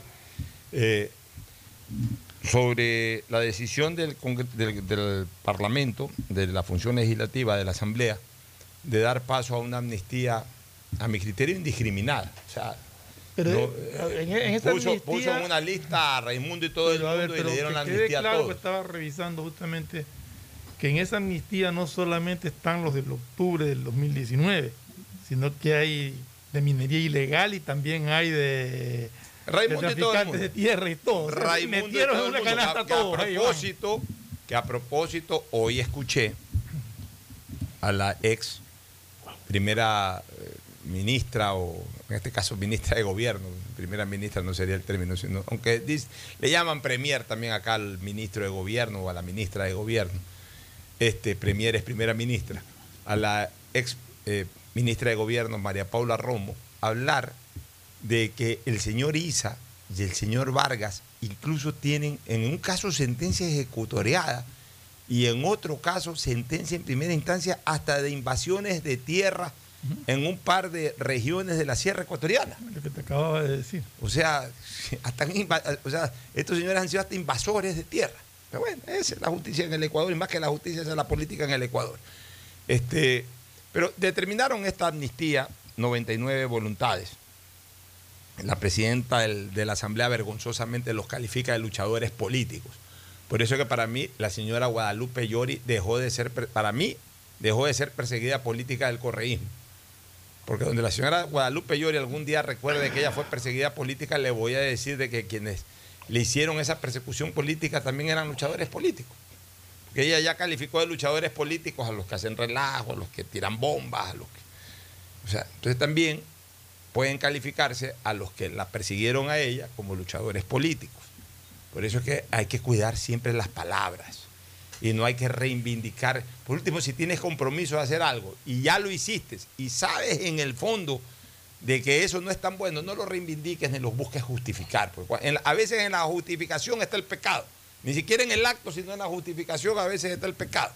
Pero tú me, tú me habías hecho una pregunta porque de repente aparece Andrés Páez Benalcázar en el escenario y presenta una acción de protección. Tú me, tú me querías preguntar algo. Sí, que ¿por qué presenta una acción de protección ante una justicia ordinaria y no presenta una acción de inconstitucionalidad en la Corte Constitucional? Ya, por la sencilla razón.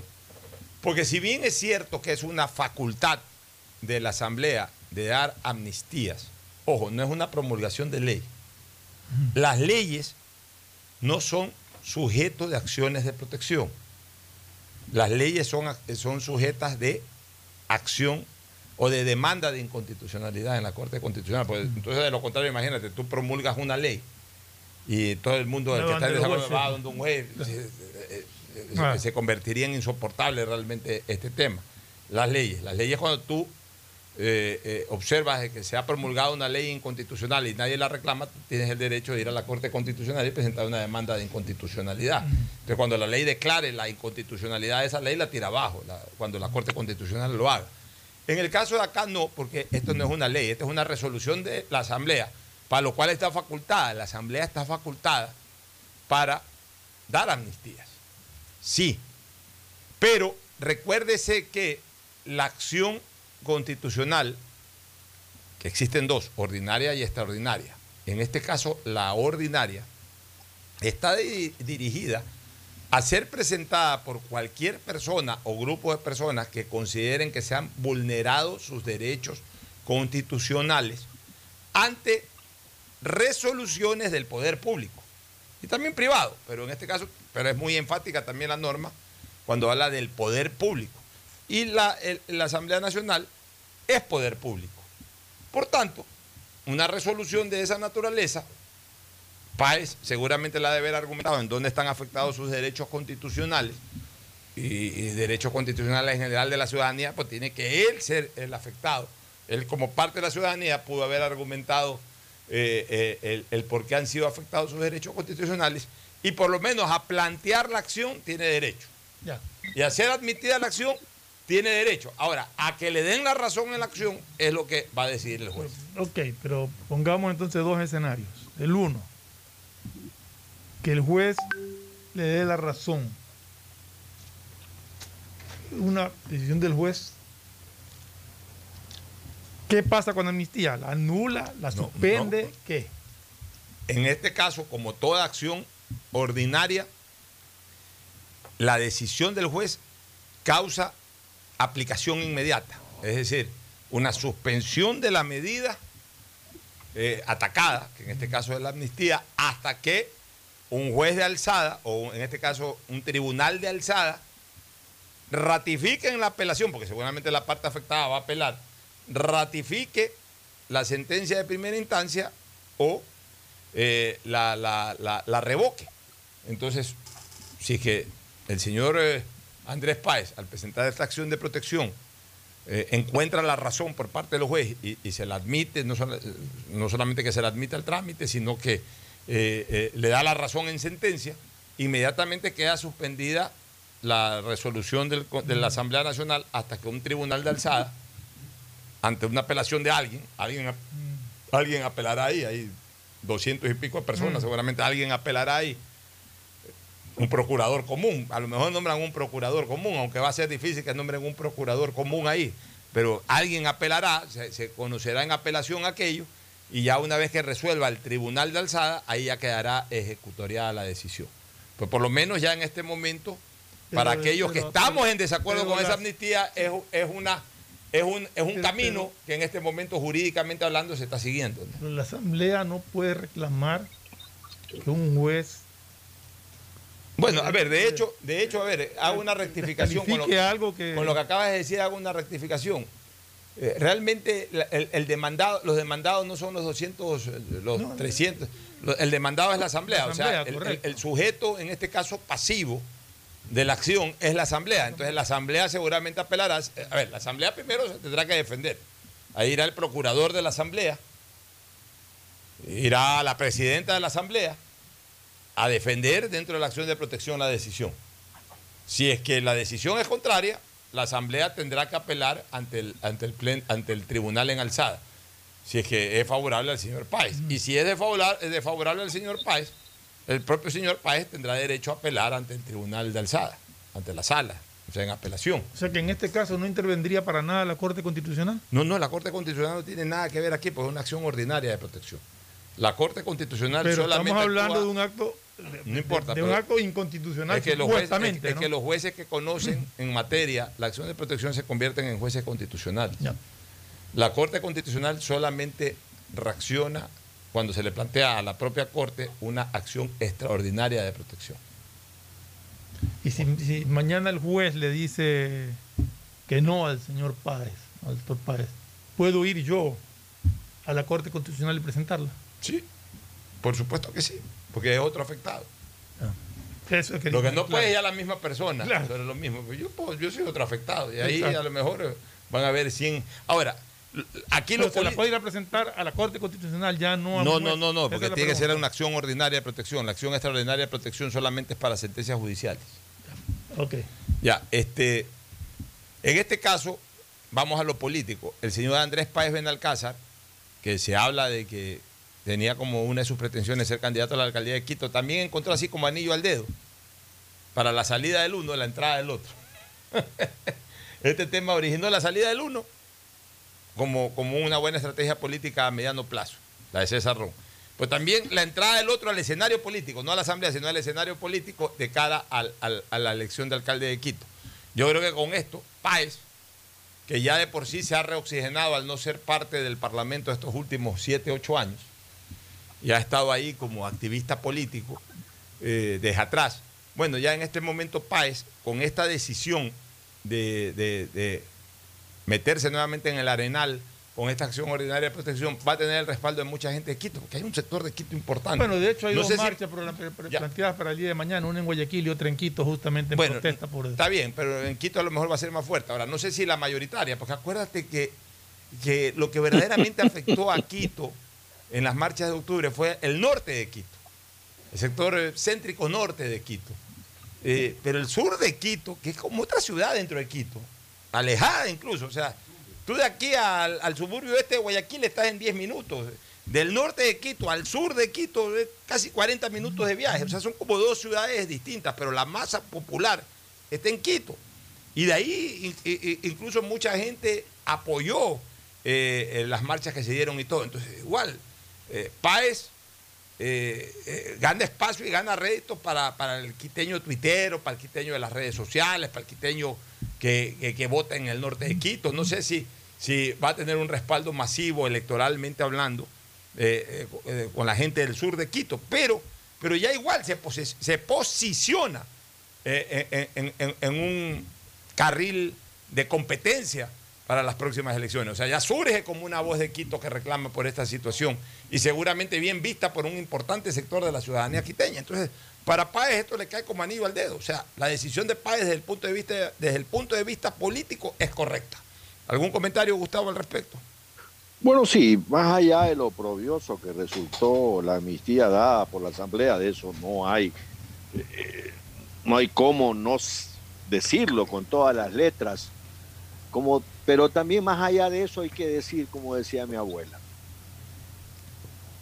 una vez caído el rayo, no hay magnífica que baile.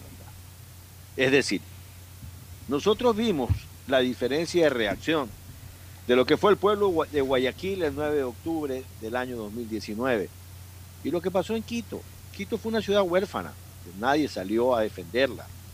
Eh, me refiero a los ciudadanos. Aquí en Guayaquil, los ciudadanos salimos de una manera abigarrada a las calles ese 9 de octubre. Ese 9 de octubre no hubo sesión solemne en ninguna parte. Ese 9 de octubre del año 2019 festejamos a Guayaquil en las calles, levantando la bandera albiceleste que trémola como contra el viento dirigía al bravo pueblo al rugido nuevamente de Guayaquil por la patria. Y entonces esa es la verdad. Si Guayaquil se hubiera quedado en su casa, esta ciudad también le hubiera pasado algo parecido a Quito y entonces el gobierno se caía. Recordemos que el gobierno había trasladado eh, eh, su, su domicilio y se había venido a Guayaquil. porque en Quito no encontraba garantías. Entonces la gente es muy cómoda frente a estos temas. Que lo defienda pues la policía, que salga el ejército, pero los ciudadanos en Quito no hicieron nada, esa es la verdad. Pero los ciudadanos en Quito fueron sorprendidos también, este, eh, no, Gustavo. no, no, no, No, los no, ciudadanos no, en. Quito sabían de la marcha, pero pensaban que iba a ser una marcha como tantas otras que se habían dado. Nunca se Pero, imaginaron la dimensión de la destrucción que se hizo a la ciudad. O Pero- sea, pero, yo, creo, Fernando. yo en eso creo que, que, que el quiteño aprendió una lección. Pero Fernando, si venían avanzando, pues, si venían destruyendo más de 30, 40 empresas floricultores, venían destrozando empresas que se dedican al negocio del lácteo. O sea, venían, venían hacia Quito, no era que iban, iban a Loja, iban a Quito. E- e- Entonces, ¿dónde estaba el alcalde de Quito? ¿Dónde estaba el vicealcalde de Quito? ¿Dónde estaba el prefecto? Ah, estaban en la jugada. Pero, pero el ciudadano, las cámaras, las instituciones, ¿dónde estaban? Yo, por lo menos, sí supe dónde estuve ese octubre del 2019, más allá de estar en los micrófonos eh, de las poderosas eh, radio del sistema de emisoras Atalaya, estuvimos en las calles con varios amigos comunes, de una manera clara y frontal. Aquí, en el sector donde yo vivo, vivía el presidente Moreno. Y entonces los ciudadanos de esta urbanización nos preparamos a defender la urbanización, no a defender a Moreno. Íbamos a defender nuestros hogares a cualquier costo. Y eso se le dijo a la seguridad que andaba con el presidente Moreno cuando se sorprendió. Entraron, entró la caravana presidencial y se topó con una serie de ciudadanos que estaban en una actitud distinta. Y bueno, dijo, ¿y esto qué es? Se les dijo, nosotros no nos va a pasar lo que le ha pasado a los quiteños. Aquí, quienes ingresen violentamente a esta urbanización, se, nos va- se van a topar con nosotros. Y, éramos algunos, te cuento, ¿ah? no es que eran cuatro gatos, pero esa es la actitud frente a la defensa de, de lo que se necesita en un momento dado de la coyuntura y la historia, Alfonso. Así es, mi querido Gustavo. Nos despedimos contigo, nos vamos a una pausa y retornamos con el segmento deportivo. Ya volvemos. El siguiente es un espacio publicitario apto para todo público. Devolver sonrisas a niñas, niños y adultos con labio leporino o paladar fisurado es transformar las vidas de familias enteras. Y esa es nuestra prioridad. La Prefectura del Guayas, junto a Global Smile y el Hospital León Becerra, brinda atención médica integral a cientos de personas con labio leporino o paladar fisurado a través de operaciones gratuitas. Si conoces algún caso, contáctanos al 099-549-9150. Prefectura del Guayas. Si estás en tu auto, seguro sigues tarareando esa canción de na, na, na, na, na, na, o preguntándote qué comerás al llegar a casa. Nosotros también. Aprovecha este momento y ponte al día en tu matrícula vehicular con Pacific Card. Parquea e ingresa a tu banca virtual y difiere tu pago hasta 12 meses con intereses. O sigue largo y paga en efectivo en tu banco aquí más cercano o nuestras ventanillas. Si eres empresa, podrás pagar con débito tu cuenta en nuestro Cash Management. Solo tu banco banco tiene todas las opciones que necesitas para darle luz verde a tus paseos con tu matrícula vehicular al día. Banco Todos de- los niños y niñas, sin importar dónde vivan, merecen tener acceso a desarrollar disciplinas deportivas en cuerpo sano, mente sana. Prefectura del Guayas y Fede Guayas invitan a niñas y niños guayaquileños de 5 a 17 años a sus cursos vacacionales gratuitos. Podrán entrenar natación, fútbol, ajedrez, defensa personal, baile deportivo y más. Inscríbelos ingresando a www.guayas.gov.es o en la planta baja de la prefectura. Prefectura del Guayas. Susana González, prefecta. En el gobierno del encuentro lo que se promete se cumple. Vacunamos a 9 millones de ecuatorianos en 100 días. Aumentamos el salario básico. Ahora podemos acceder a créditos hasta 30 años plazo con el 1% de interés. Y esto es solo el comienzo. Porque ese es el encuentro por el que votamos. Y hoy somos testigos de cómo se está cumpliendo. De cómo juntos lo estamos cumpliendo. Gobierno del Encuentro. Juntos cumplimos. Hello, soy George Washington, el apuesto hombre del billete de un dólar. Tengo un mensaje para ti. Estas vacaciones dale un descanso al dinero en efectivo y utiliza Pacificar. Así podrás visitar bathrooms, digo baños, y disfruta del rafting, el canopy y, obviously, la melcocha. Porque con Pacificar todos nos merecemos unas vacaciones, hasta el dinero en efectivo. Difiere tus consumos con Pacificar. Aprovecha dos meses de gracia y participa en el sorteo de órdenes de hospedaje. Pacificar, historias que vivir. Banco del Pacífico.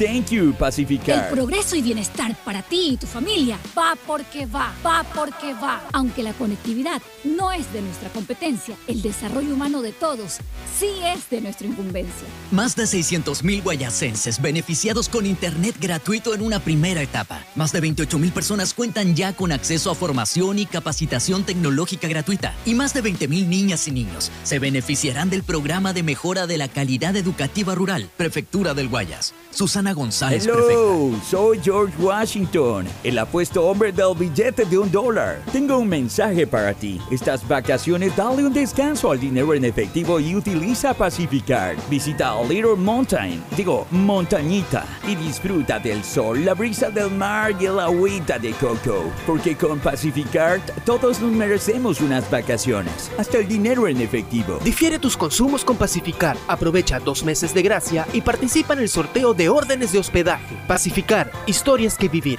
Banco del Pacífico. Thank you, Detrás de cada profesional hay una gran historia. Aprende, experimenta y crea la tuya. Estudia a distancia en la Universidad Católica Santiago de Guayaquil. Contamos con las carreras de marketing, administración de empresa, emprendimiento e innovación social, turismo, contabilidad y auditoría, trabajo social y derecho. Sistema de educación a distancia de la Universidad Católica Santiago de Guayaquil, formando líderes siempre. En el gobierno del encuentro lo que se promete se cumple. Vacunamos a 9 millones de ecuatorianos en 100 días. Aumentamos el salario básico. Ahora podemos acceder a créditos hasta 30 años plazo con el 1% de interés. Y esto es solo el comienzo.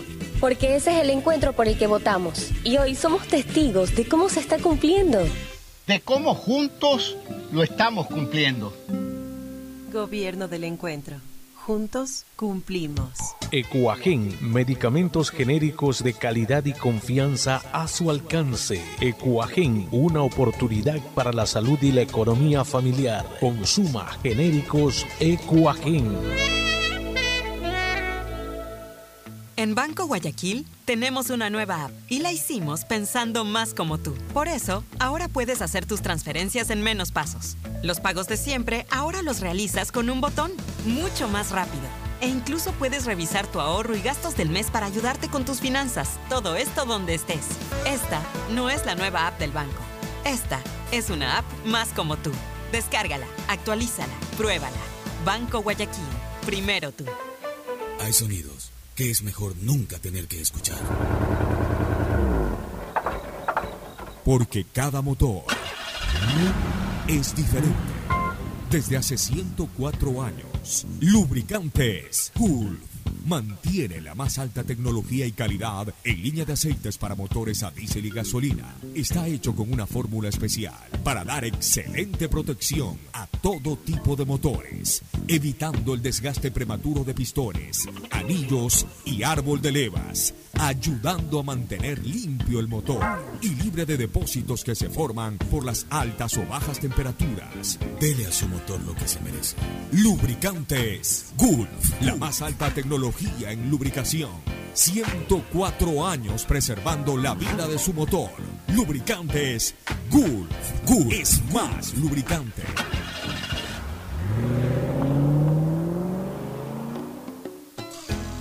Fin del espacio publicitario. Usted está escuchando un programa de opinión, categoría O, apto para todo público. En la hora del pocho, presentamos Deportes. Muy bien, ya estamos en el segmento deportivo. La presencia de Agustín Filomentor Guevara Morillo. Gracias. Aquí estamos en una semana futbolizada de mucho ambiente, hasta de lluvia. la gente de Chocó, en fin, para seguir las entradas de Barcelona, las entradas de la selección. Hay que ir a Apoyos a la Brasa a Barcelona, tiene las entradas para mañana, va a ser un estadio maravilloso en la clasificación de Barcelona también para este partido. Estamos con Tadeo Tinoco, con Mauricio Zambrano, a ver, con eh, Mauricio, adelante. ¿Qué tal? ¿Cómo están? Buen día con todos, ya listo para analizar todo lo que nos dejó esta fecha 4 también para, para ver este, estos próximos partidos que se vienen y eh, algunos eh, equipos que venían de impulso y que incluso son candidatos, Emelec, Independiente, por ahí vienen dejándose puntos que empiezan a preocupar un poco al hincha en cuanto a su juego eh, respecto a los primeros partidos, que igual eh, lo que preocupa es porque Melec, eh, hablando específicamente de Melec, es que aún no tiene esta doble competencia y creo que por ahí le, puede terminar costando al momento de derrotar cuando ya juegue Melec, que sería en abril, me parece. Muy bien, este, Tadeo. Alfonso, ¿cómo están? Buenos días con todos. El, el tema selección, hay inconvenientes en el estadio modelo, se llevaron ya una persona detenida, personal de policía y en la federación reclamos porque solo es para venta de aficionados de tercera edad y discapacidad y la gente pide... En la federación. En la federación, en edificio federación, pero la gente va normal, con un acompañante, como mi familiar tiene estas condiciones para comprar y solo ya son dos entradas que se están vendiendo, incluso llegaron a decir que ya no hay entradas. Bueno, este, es tremenda la situación, ¿no? Por eso es que yo, yo digo una cosa, ¿Por qué en Quito nunca hay estos problemas? O sea, la gente como que está más ordenada. Aquí también ya hay mucha desesperación, mucha... No sé si sea por, por, el partido que sea el día de hoy. También este algo hablaban que la verdad es que ellos no querían que la manera en la venta de entrada sea de esta manera. Lo que pasa es que el software, y culpan un poco también la capacidad del Ecuador, a la empresa, todo eh, no no puede resistir, no pudo resistir la, la demanda para el momento de, ingresar en línea. Lo que pasa es que acuérdese que en Guayaquil, también en su momento, con Bolivia, también hubo una gran venta de entradas pero no fue la misma cantidad de la gente al momento de querer adquirir las entradas. Ahora hay más aforo, eh, el rival que viene, lo que quieren ir a ver. el jugador más que nada. ¿Cuál es el problema de vender un estadio lleno? Si toda la vida se ha vendido un estadio lleno en, Guayaquil, ya sea para selección, ya sea cuando juegan los equipos. 10 mil personas al mismo momento queriendo adquirir. Bueno, está bien, pero ¿y cuál es el problema en boletería? Siempre se ha vendido en boletería. Esto de los software y esta vaina es recién ahora en estos últimos 3, 4 años. Claro, Toda la vida se ha vendido en boletería y, siempre se ha vendido bien. Amplíen más los puestos de venta. El problema es que si ponen solamente en una ventanilla para, eh, para todo el mundo y en otra para adultos mayores. Eh, vea, si alguien sabe de venta en boleterías en la historia del fútbol de Guayaquil, soy yo. Pues. y el señor también. No es que vivíamos exactamente ah, al pues, frente de Azo Guayas cuando la gente iba a comprar los boletos a Soguayas, la fila, cuando el estadio se iba a llenar, la, fila, la fila comenzaba al pie de la ventanilla y terminaba en la puerta de mi casa. Se tomaba en la calle. yo vivía exactamente al frente de la ventanilla. Entonces, yo sí, yo sí conozco cómo es este ambiente de la gente eh, para, la compra de entradas y todo. En esa época, la gente, la gente compraba mucho la reventa. O sea, la gente no se hacía problema la gente pagaba 5 sucres más, 10 sucres más. Llevan caminando por el estadio. Palco, palco, presta un palco, presta una tribuna. ¿Cuánto? 15. Oye, pues si vale 10. 15. Ah, toma los 15. Y la gente se mete al estadio otra ¿Qué es eso? Ya. Eh, eh, ahora, digamos que para evitar la reventa. Digamos, digamos, digamos, porque en Quito se está hablando de eso. Bueno, yo siempre he dicho una cosa, lo de la reventa, eh, escuche, yo siempre he dicho una cosa, la reventa para mí no es una práctica ilícita.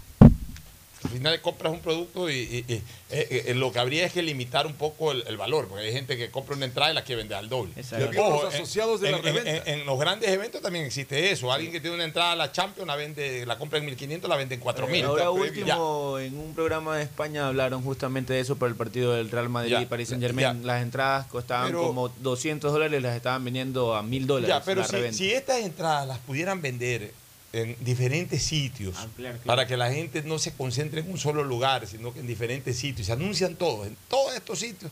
Bueno, eh, vendes en 100 sitios. Eh, también va a haber gente en cada uno de esos 100 sitios, pero, pero va a haber mucho menos que la gente solamente en un lugar. Pero bueno, esperemos que, que puedan manejar eh, bien esta cuestión y que la gente pueda disfrutar del espectáculo. Vamos a lo que ocurrió ayer en, en Gualaceo, la derrota de Melec. queremos escuchar el comentario de Fernando. ¿Qué pasó con Emelec? Se resbaló. Lo electrocutaron también. Yo la verdad es que no entiendo, no entiendo lo que pasa en Emelec. O sea, el estadio arrancó, el Arrancó en el campeonato un excelente partido contra Macará, pero, pero después ese equipo ha ido perdiendo fuerza. Terminó con un segundo tiempo bastante malo contra Guayaquil City y ayer ya fue un desastre contra Gualaceo, más allá del excelente Pero en planteamiento. San de- hizo buen partido también. Ajá, después déjame terminar de. Más allá del excelente planteamiento táctico de, de Gualaceo. Realmente logró dominar, le ganó largo el duelo de técnicos. ¿Pero quién es el le ganó largo. Gualaceo? No me acuerdo el nombre. Leonardo Vanegas. Leonardo Vanegas. Le ganó Vanegas. largo el duelo, el, el duelo a, a Rescalvo. Rescalvo. Rescalvo, yo, yo la verdad lo vengo diciendo así, yo no lo entiendo. No sé a qué quiere jugar. Y me preocupa porque me le trae jugadores como este Canto. Fue un desastre. Pero que malo Fue un Canto. desastre. Ahora sí, ya viéndolo bien. este Pero es el sí. segundo partido porque los Pero ya, dos, pero el, segundo y Ya. tercero estuvo lesionado. Ya lo estás No, no, diciendo. no, a ver, perdón un ratito. El primer partido que jugó al lado de Guevara, Se lo, entiende. se lo sacaron Sí, y se formó la dupla Leguizamón Guevara, que actuó bastante bien. sí.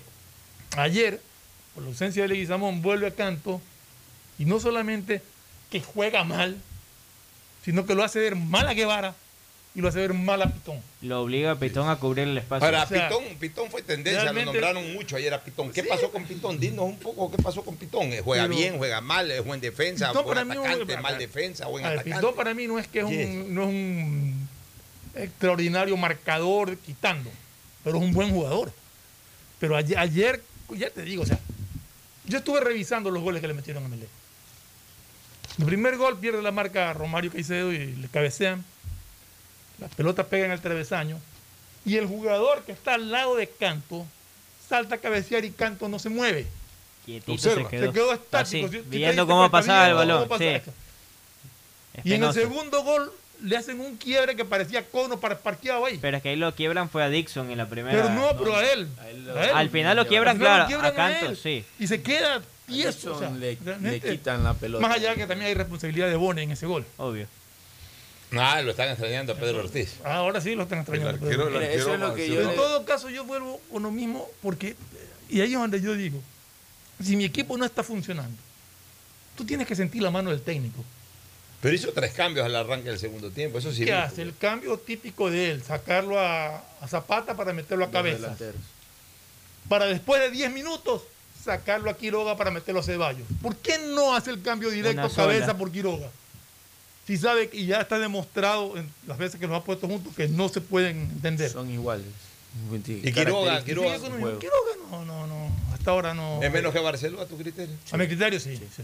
Barceló superior. El tema es Sí. que Quiroga tiene un detalle. Ahora, Él otro- juega otro- como nueve, pero Barceló como sea, pedía, bajaba frente, un poco abría y todo. acompañaba. No, pero Quiroga necesita a alguien que acompañe, alguien que le diga, tome señora, aquí está el balón. tienes, Pero ahora, para meter, eh, nada te más. habíamos hablado de que uno de los mejores jugadores en estos partidos previos de Melec había sido Chalá. Ayer decidió que Chalá se quedaba en el banco para dejarlo a Carabalí. No entiendo, cuando lo ideal, al menos lo que uno siempre pensó era que Chalá venía para jugar por derecha y Roja por izquierda. Mire que eso es lo Y que. así hizo una serie de cambios y nunca viste un cambio en el planteamiento táctico del equipo. Con un Rodríguez de bajo nivel, Dixon Sí, Arroyo. Pero dicen que lo de. Sebastián Rodríguez ya es clamoroso, por lo que leí ayer en redes sea, sociales. sí, pero lo que pasa es que es fácil también hablarlo ahora que se pues, mostró mal. Pues un partido de Sebastián Rodríguez Sí, malo no, no, de 40 y No, pico. pero es que tampoco es que ha venido jugando muy bien en los últimos pero, a ver, pero- No, no creo que Ni- así. Ni cerró bien, ni cerró bien el año pasado. No, no, no, no, no. Y pero no solo por el yo penal lo que voy es- sí yo, yo insisto en que para mí es el planteamiento que no es claro. Eh, el pero en todo técnico. caso, yo creo que Melec ya dio- ha dado mucha ventaja. Ya Barcelona tiene Cinco puntos tres arriba. puntos de ventaja arriba de, de segundo, que es Liga. Liga. Cinco puntos arriba de Melec y, seis seis de puntos arriba de Independiente. Que son los cuatro Pero todavía está verde esto. Sí, porque sí, es cuarta pero- fecha. ¿Sabe? Pero es Eso- es, es el Pero es- 25% pero es- recién. Mire que a eso es lo que yo le quería decir, porque es, también es Pero difícil. dame un segundito. Sí, sí. Pero, pero Emelec ya perdió puntos con rivales a los que supuestamente los otros le van a Pero ganar. ganables. Cuidado, ah, cuidado. Gualaceo ayer ganó. Guadalajara le dicen Pero ahora. sí, pero Gualaceo- Pero el tema es que Gualaceo mantenga. Tenía tres partidos jugados, tres partidos perdidos. Ah, Sí. era el Tenía tres partidos jugados, tres partidos Ya, pero perdidos. hay que ver, pues, y esto le va a servir de Entonces, motivación a la gente del Gualaceo. y, Se y dijo que Gualaceo venía jugando bien también. Sí, yo sí, yo sí dije, venía jugando bien, no se van los resultados. no iba- lo ajá, dije. partidos que no hay, que, hay que esperar a este Gualaceo, de repente va a ser un hueso duro de roer, por lo menos en el estadio de Azogue. Sí, En todo caso, es difícil porque ahora ni a Independiente ni a Emelec, bueno, Independiente ya, ya perdió con Barcelona. A Emelec no le alcanza con ganar el clásico. Tiene que esperar, aparte de otros El resultados. Barcelona no va a ganar todos los partidos no, por eso tampoco. te digo, y Emelec tampoco, pues. Sí, pero ya- Sí, pero, ¿sabe- Pero sabe? Se, se complicó, para mí se Yo complicó. no creo. Después, es claro, que que es el asunto, comienza. ya, ya veo gente que ya se per- Aquí se pierde un partido, dos partidos, ya se perdió la fase. No, yo no he, dicho, no he dicho que se ha perdido. No, no, el yo no digo tú, yo digo, yo digo, yo digo en general. Mira, a mí eh, eh, eh, me deja cada vez y cuando elecciones este Rafael Nadal. No solamente por lo que hace, sino por lo que dice. La vez pasada le habían preguntado, una semana, un poco en Acapulco o ahora en Indian Wells, no sé.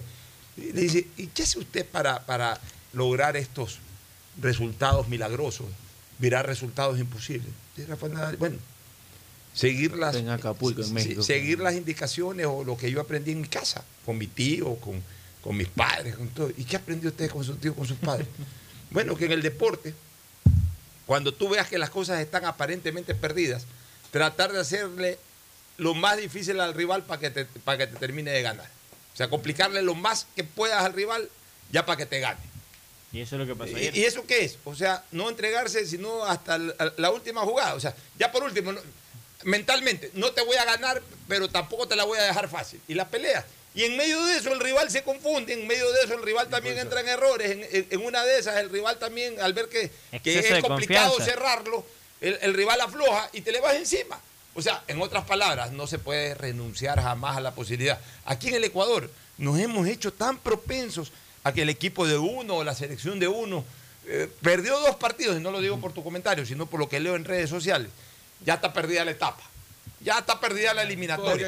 Oye, recién comienza. puntos, Eh, pero, pero sí se complica. Sí, sí, ah, una ¿Y por- cosa es que se complica? una cosa es que ¿Sabe se complica, una cosa es que uno diga, sabes que esto puede pesar al final, pero bueno, pues por lo menos intenta llegar hasta el final con ánimo, ¿no? Claro, pero que vaya peleando, peleando. Si, si, si, si Alfaro hubiese caído en, en los comentarios que muchos se, se hicieron durante la eliminatoria, ya, se perdió, la- Ya ya, hace rato. a trabajar para la eliminatoria del 2026. O sea, Ecuador también en un momento determinado comenzó a perder esos puntos en Venezuela, todo que decían, puede empezar. Pero al final logró enderezar y, y- y nos alcanzó. Igual acá, o sea, Emelec es verdad, ha perdido eh, puntos, cinco puntos desde los últimos seis, ha perdido cinco de los últimos seis puntos, que parecerían que no estaban presupuestados perder. Ya, pero eh, también a lo mejor por ahí, a ver, también ganó un partido, lo dijo Agustín Guevara hace un De ratito, visitante. también ganó un partido de visitante que no estaba presupuestado ganarlo, en teoría. Sí, sí. O sea, las cosas, las cosas compensan, pues, las Sí, cosas compensan. También puede ganar un clásico que a lo mejor uno dice un clásico ya pone al empate y lo gana. No, sí, lo puede Ya, ganar. Ya, pero yo te digo, pero, pero, o sea, sí va a molestar porque, ¿cuándo va a molestar eso? Al final, cuando chuta, ve, Dembélé quedó segundo. Put, chica, ahí está el partido ese que se perdió con Gualaceo. Ahí va a molestar, pero ahorita no. Le- tiene que molestar al final. Hay que, El cúmulo de partidos, no el resultado. sobre los hechos consumados, Sí. al final uno dice, aquí estuvo. Aquí Aquí, fue que puntos. perdí la etapa. Pero no ahorita. Pero, Pero, a ¿sabe ver, también? pero, pero, eh, no podemos negar el hecho de que en estos momentos tú dices se está complicando porque está perdiendo puntos. Pero de la complicación, ¿cómo sales? Con buenos resultados. buenos sacar buenos resultados. Lo que sí tiene el señor Rescalvo es que ya reflexionar. Eh, pero es que tenemos un técnico que tiene tres años Y, y, y cero todavía títulos. sigue lanzando globos de ensayo. La. Bueno, y entonces, a ver qué pasa. Luego, eh, el caso de Barcelona, por ejemplo, que es triunfalista totalmente, cuatro partidos, ganados, 12 puntos, punteros, pero lo de mañana, cuidado. De- déjeme para, para terminar lo de Emelec que quería decir por qué también se complica un poco el panorama de Emelec es porque Emelec, acuérdémonos que Emelec tiene que jugar Libertadores Sí. y Barcelona eh, sí, se- exactamente Y La- Liga tiene que jugar algo también, creo que eh, exacto, pero lo que pasa sí. es que mire que a los técnicos por lo general cuando ju- juegan eh, torneos rotan jugadores. Emelec Eh. le, le está costando esta rotación de jugadores, por ejemplo la ¿Y Emelec ausencia de Leguizamón. ahorita? Eh, no es por, lesión, necesidad, se por necesidades. se lesionó por necesidades.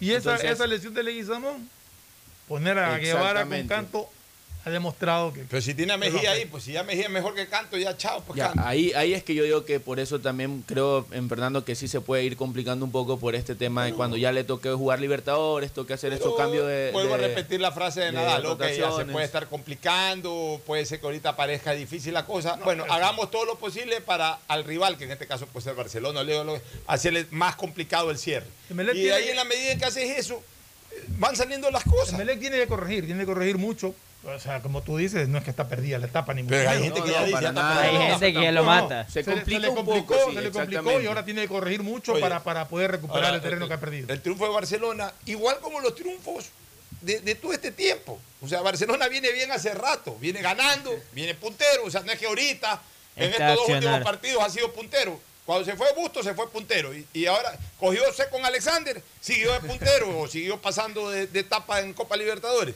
Está ahora Célico, sigue de puntero. O sea, Barcelona no ha estado mal en todo este. En, en este año 2022. 22. Eh, Ya hablamos de los partidos oficiales, Obvio. tanto de Copa como de Campeonato. Barcelona ha estado logrando todos sus propósitos. Sí. Ya que como ganó, jugando un poquito más bonito, jugando un poquito menos bonito, ya eso es. Para mí este partido es toda de. Célico. Por, Pero ¿por qué todo de por qué- Célico por qué- y no antes era de Bustos? No, porque sea- hoy, porque el partido del domingo, ¿Por porque él jugó con dos jugadores que no habían debutado nunca en Barcelona. Ah, después no, bien, no No, habían tenido Yanes primeros sí. partidos. Yanes sí había jugado. Oficialmente, el ca- según- oficialmente y- sí, el año pasado. Y según lo que ahí dijeron en la transmisión, Y- también algo ese muchacho. Ahora, el chico Rendón. Ya, ya- sí, está bien. O sea, y, y eso es bueno y, y eso no Esa es su marca. Ya, y esa es la marca de Célico. Y, y a lo mejor Célico llega en un momento oportuno para Barcelona. Y qué bien que Célico, que sea, es un hombre arriesgado, es un hombre que le da chance a los menores. Por algo incluso ha sido selección, seleccionado nuestro dos. de las juveniles, ha sido hasta campeón sudamericano. Ojalá que deje este hombre, este señor, este gran profesional, ojalá deje unos 5 o 6 jugadores nuevos ahí ya. Sería maravilloso. Podría Hace- ser hasta una solución económica para el Barcelona. Hace poco decía Ya, en rueda de prensa que dijo, si le preguntaban si buscarían el Limas, dijo, ¿por qué buscar casa afuera si puedo buscar casa Así es, adentro? eso- y dijo, eso es lo que estoy eso haciendo, es- un mini scouting. Ya, exactamente. Y qué bien, y qué bien. Y ya Yanes nos dimos cuenta que tiene la suficiente personalidad para comenzar a tener más partidos, igual el marcador de punta. Ojalá en algún momento Lecky Emanuel también eh, pueda ser tomado en cuenta, es un gran volante. Y así por el estilo. Hay un hijo de Nergio Díaz que dicen que es un gran goleador en las divisiones menores. Ojalá tengan sus oportunidades. Pues, Barcelona está bien. ¿Sí? O sea, está bien mañana, pero así mismo Barcelona, mi- mientras más bien esté, más complicada se hace la cosa. Porque, por ejemplo, mañana tiene una gran prueba de fuego. Mañana Barcelona se juega, prácticamente mañana Barcelona se juega su primer semestre. ¿Qué es su primer semestre? Entrada a la fase de grupos. Porque una vez que Barcelona entra a la fase de grupos, ya después vendrá la Copa Libertadores, ya es más relajado en fase de grupos, ya perdiste un partido por ahí, lo recuperas por allá, ya es más dilatado todo, ya, ya, ya, ya le puedes meter más cabeza al campeonato nacional porque ya estás tranquilo en la fase de grupos. Mañana es un partido recontra clave. Tan clave como difícil, porque el partido allá terminó empatado, cosa que acá también puede ocurrir. Pueden irse a los penales, puede también ganar el América de Minas Gerais, puede ganar el propio Barcelona. O sea, mañana Barcelona se juega su semestre. América Minas Gerais, Sí, claro. cuando jugó contra Guaraní, perdió de local Sí. y ganó de visitante y se impuso por penales. Por eso Y de visita, pues esto de visitante peligroso. Vamos a Que ver qué pasa. eso, lo- una de las frases de Célico sería, América es un equipo que intenta imponer su juego. No lo veo replegándose habla- y mañana- atacando de mañana contra. hablaremos del América Gerais. ¿A qué hora es el partido de 19 horas Barcelona? 30. Eh, concluir en que fue un muy buen partido de Cortés, que ahora está jugando maravillosamente. Ojalá mantenga. eh, porque el problema de Cortés es que Cortés juega tres partidos lindos y después otra vez se decide. Y que es de los jugadores que le ilusiona a Célico, Ya, pero de ojalá que, ojalá que esa ilusión eh, se consolide, que, que ojalá Donis Preciado mantenga durante todo el año el estilo de juego que está manteniendo.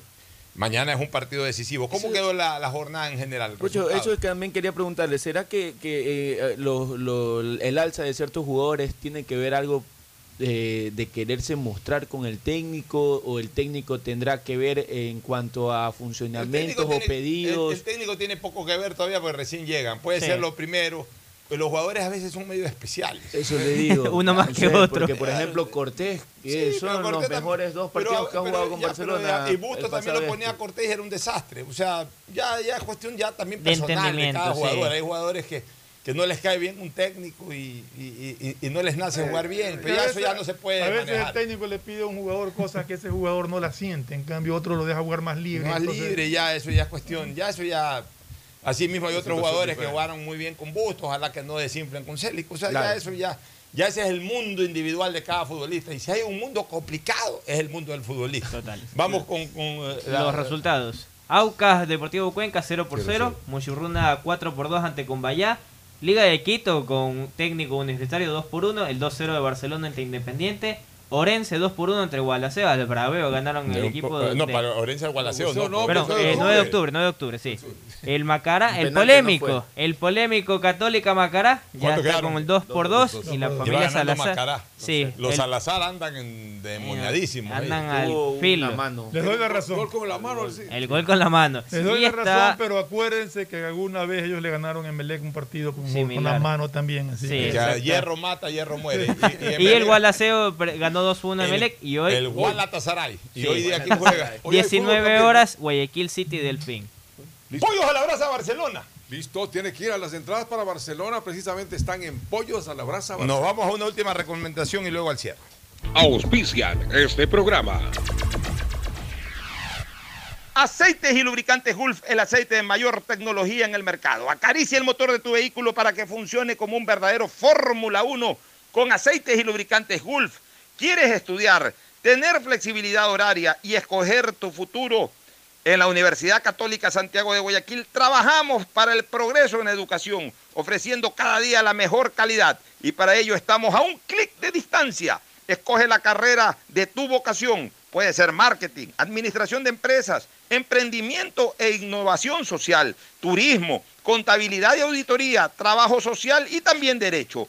Consulta en nuestra página web mayor información y esquemas de admisión. Universidad Católica Santiago de Guayaquil, formando siempre líderes. Con claro, conectados con la mayor cobertura, con la mayor velocidad y con la única señal 4.5G. Podemos más, porque unidos y conectados somos más fuertes. Con claro, conectados con la mayor cobertura. En Banco Guayaquil no solo te estamos escuchando, estamos trabajando permanentemente para hacer cada una de tus sugerencias, porque lo mejor de pensar menos como banco y más como tú es que lo estamos haciendo juntos. Banco Guayaquil, primero tú. Todos los niños y niñas, sin importar dónde vivan, merecen tener acceso a desarrollar disciplinas deportivas en cuerpo sano, mente sana. Prefectura del Guayas y Fede Guayas invitan a niñas y niños guayaquileños de 5 a 17 años a sus cursos vacacionales gratuitos. Podrán entrenar natación, fútbol, ajedrez, defensa personal, baile deportivo y más. Inscríbelos ingresando a www.guayas.gov.es o en la planta baja de la prefectura. Prefectura del Guayas. Susana González, prefecta. Hello, soy George Washington, el apuesto hombre del billete de un dólar. Tengo un mensaje para ti. Estas vacaciones dale un descanso al dinero en efectivo y utiliza Pacificard. Visita Little Mountain, digo, montañita, y disfruta del sol, la brisa del mar y el agüita de coco. Porque con Pacificard todos nos merecemos unas vacaciones, hasta el dinero en efectivo. Difiere tus consumos con Pacificar. Aprovecha dos meses de gracia y participa en el sorteo de órdenes de hospedaje. Pacificar, historias que vivir. Banco del Pacífico. Thank you, Pacificard. Si estás en tu auto, seguro sigues tarareando esa canción de na, na, na, na, na, na, na, o preguntándote qué comerás al llegar a casa. Nosotros también. Aprovecha este momento y ponte al día en tu matrícula vehicular con Pacific Card. Parquea e ingresa a tu banca virtual y difiere tu pago hasta 12 meses con intereses. O sigue largo y paga en efectivo en tu banco aquí más cercano o nuestras ventanillas. Si eres empresa, podrás pagar con débito tu cuenta en nuestro Cash Management. Solo tu banco banco tiene todas las opciones que necesitas para darle luz verde a tus paseos con tu matrícula vehicular al día. Banco del Pacífico. Estamos en la hora del pocho. Gracias por su sintonía. Este programa fue auspiciado por...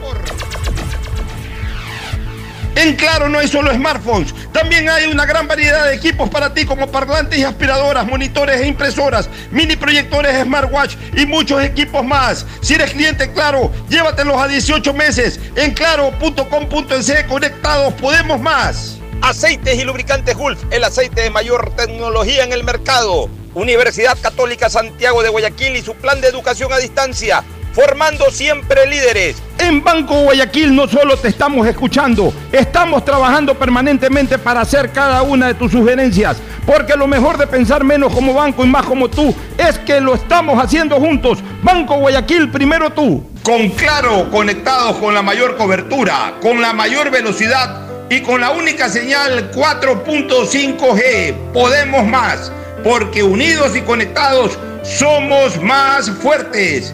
Con Claro, conectados con la mayor cobertura. El progreso y bienestar para ti y tu familia va porque va, va porque va. Aunque la conectividad no es de nuestra competencia, el desarrollo humano de todos sí es de nuestra incumbencia. Más de 600.000 guayasenses beneficiados con Internet gratuito en una primera etapa. Más de 28.000 personas cuentan ya con acceso a formación y capacitación tecnológica gratuita. Y más de 20.000 niñas y niños se beneficiarán del programa de mejora de la calidad educativa rural. Prefectura del Guayas. Susana González, prefecta. En el gobierno del encuentro lo que se promete se cumple. Vacunamos a 9 millones de ecuatorianos en 100 días. Aumentamos el salario básico. Ahora podemos acceder a créditos hasta 30 años plazo con el 1% de interés. Y esto es solo el comienzo. Porque ese es el encuentro por el que votamos. Y hoy somos testigos de cómo se está cumpliendo. De cómo juntos lo estamos cumpliendo. Gobierno del encuentro. Juntos cumplimos. Hello, soy George Washington, el apuesto hombre del billete de un dólar. Tengo un mensaje para ti. Estas vacaciones dale un descanso al dinero en efectivo y utiliza Pacificar. Visita Little Mountain, digo, montañita, y disfruta del sol, la brisa del mar y el agüita de coco. Porque con Pacificar todos nos merecemos unas vacaciones, hasta el dinero en efectivo. Difiere tus consumos con Pacificar. Aprovecha dos meses de gracia y participa en el sorteo de órdenes de hospedaje. Pacificar, historias que vivir. Banco del Pacífico. Thank you, Pacificard. Si estás en tu auto, seguro sigues tarareando esa canción de na, na, na, na, na, na, o preguntándote qué comerás al llegar a casa. Nosotros también. Aprovecha este momento y ponte al día en tu matrícula vehicular con Pacificard. Parquea, ingresa a tu banca virtual y difiere tu pago hasta 12 meses con intereses. O sigue largo y paga en efectivo en tu banco aquí más cercano o nuestras ventanillas. Si eres empresa, podrás pagar con débito tu cuenta en nuestro Cash Management. Solo tu banco banco tiene todas las opciones que necesitas para darle luz verde a tus paseos con tu matrícula vehicular Banco del Pacífico. Este fue un espacio contratado. Radio Atalaya no se solidariza necesariamente con las opiniones aquí vertidas.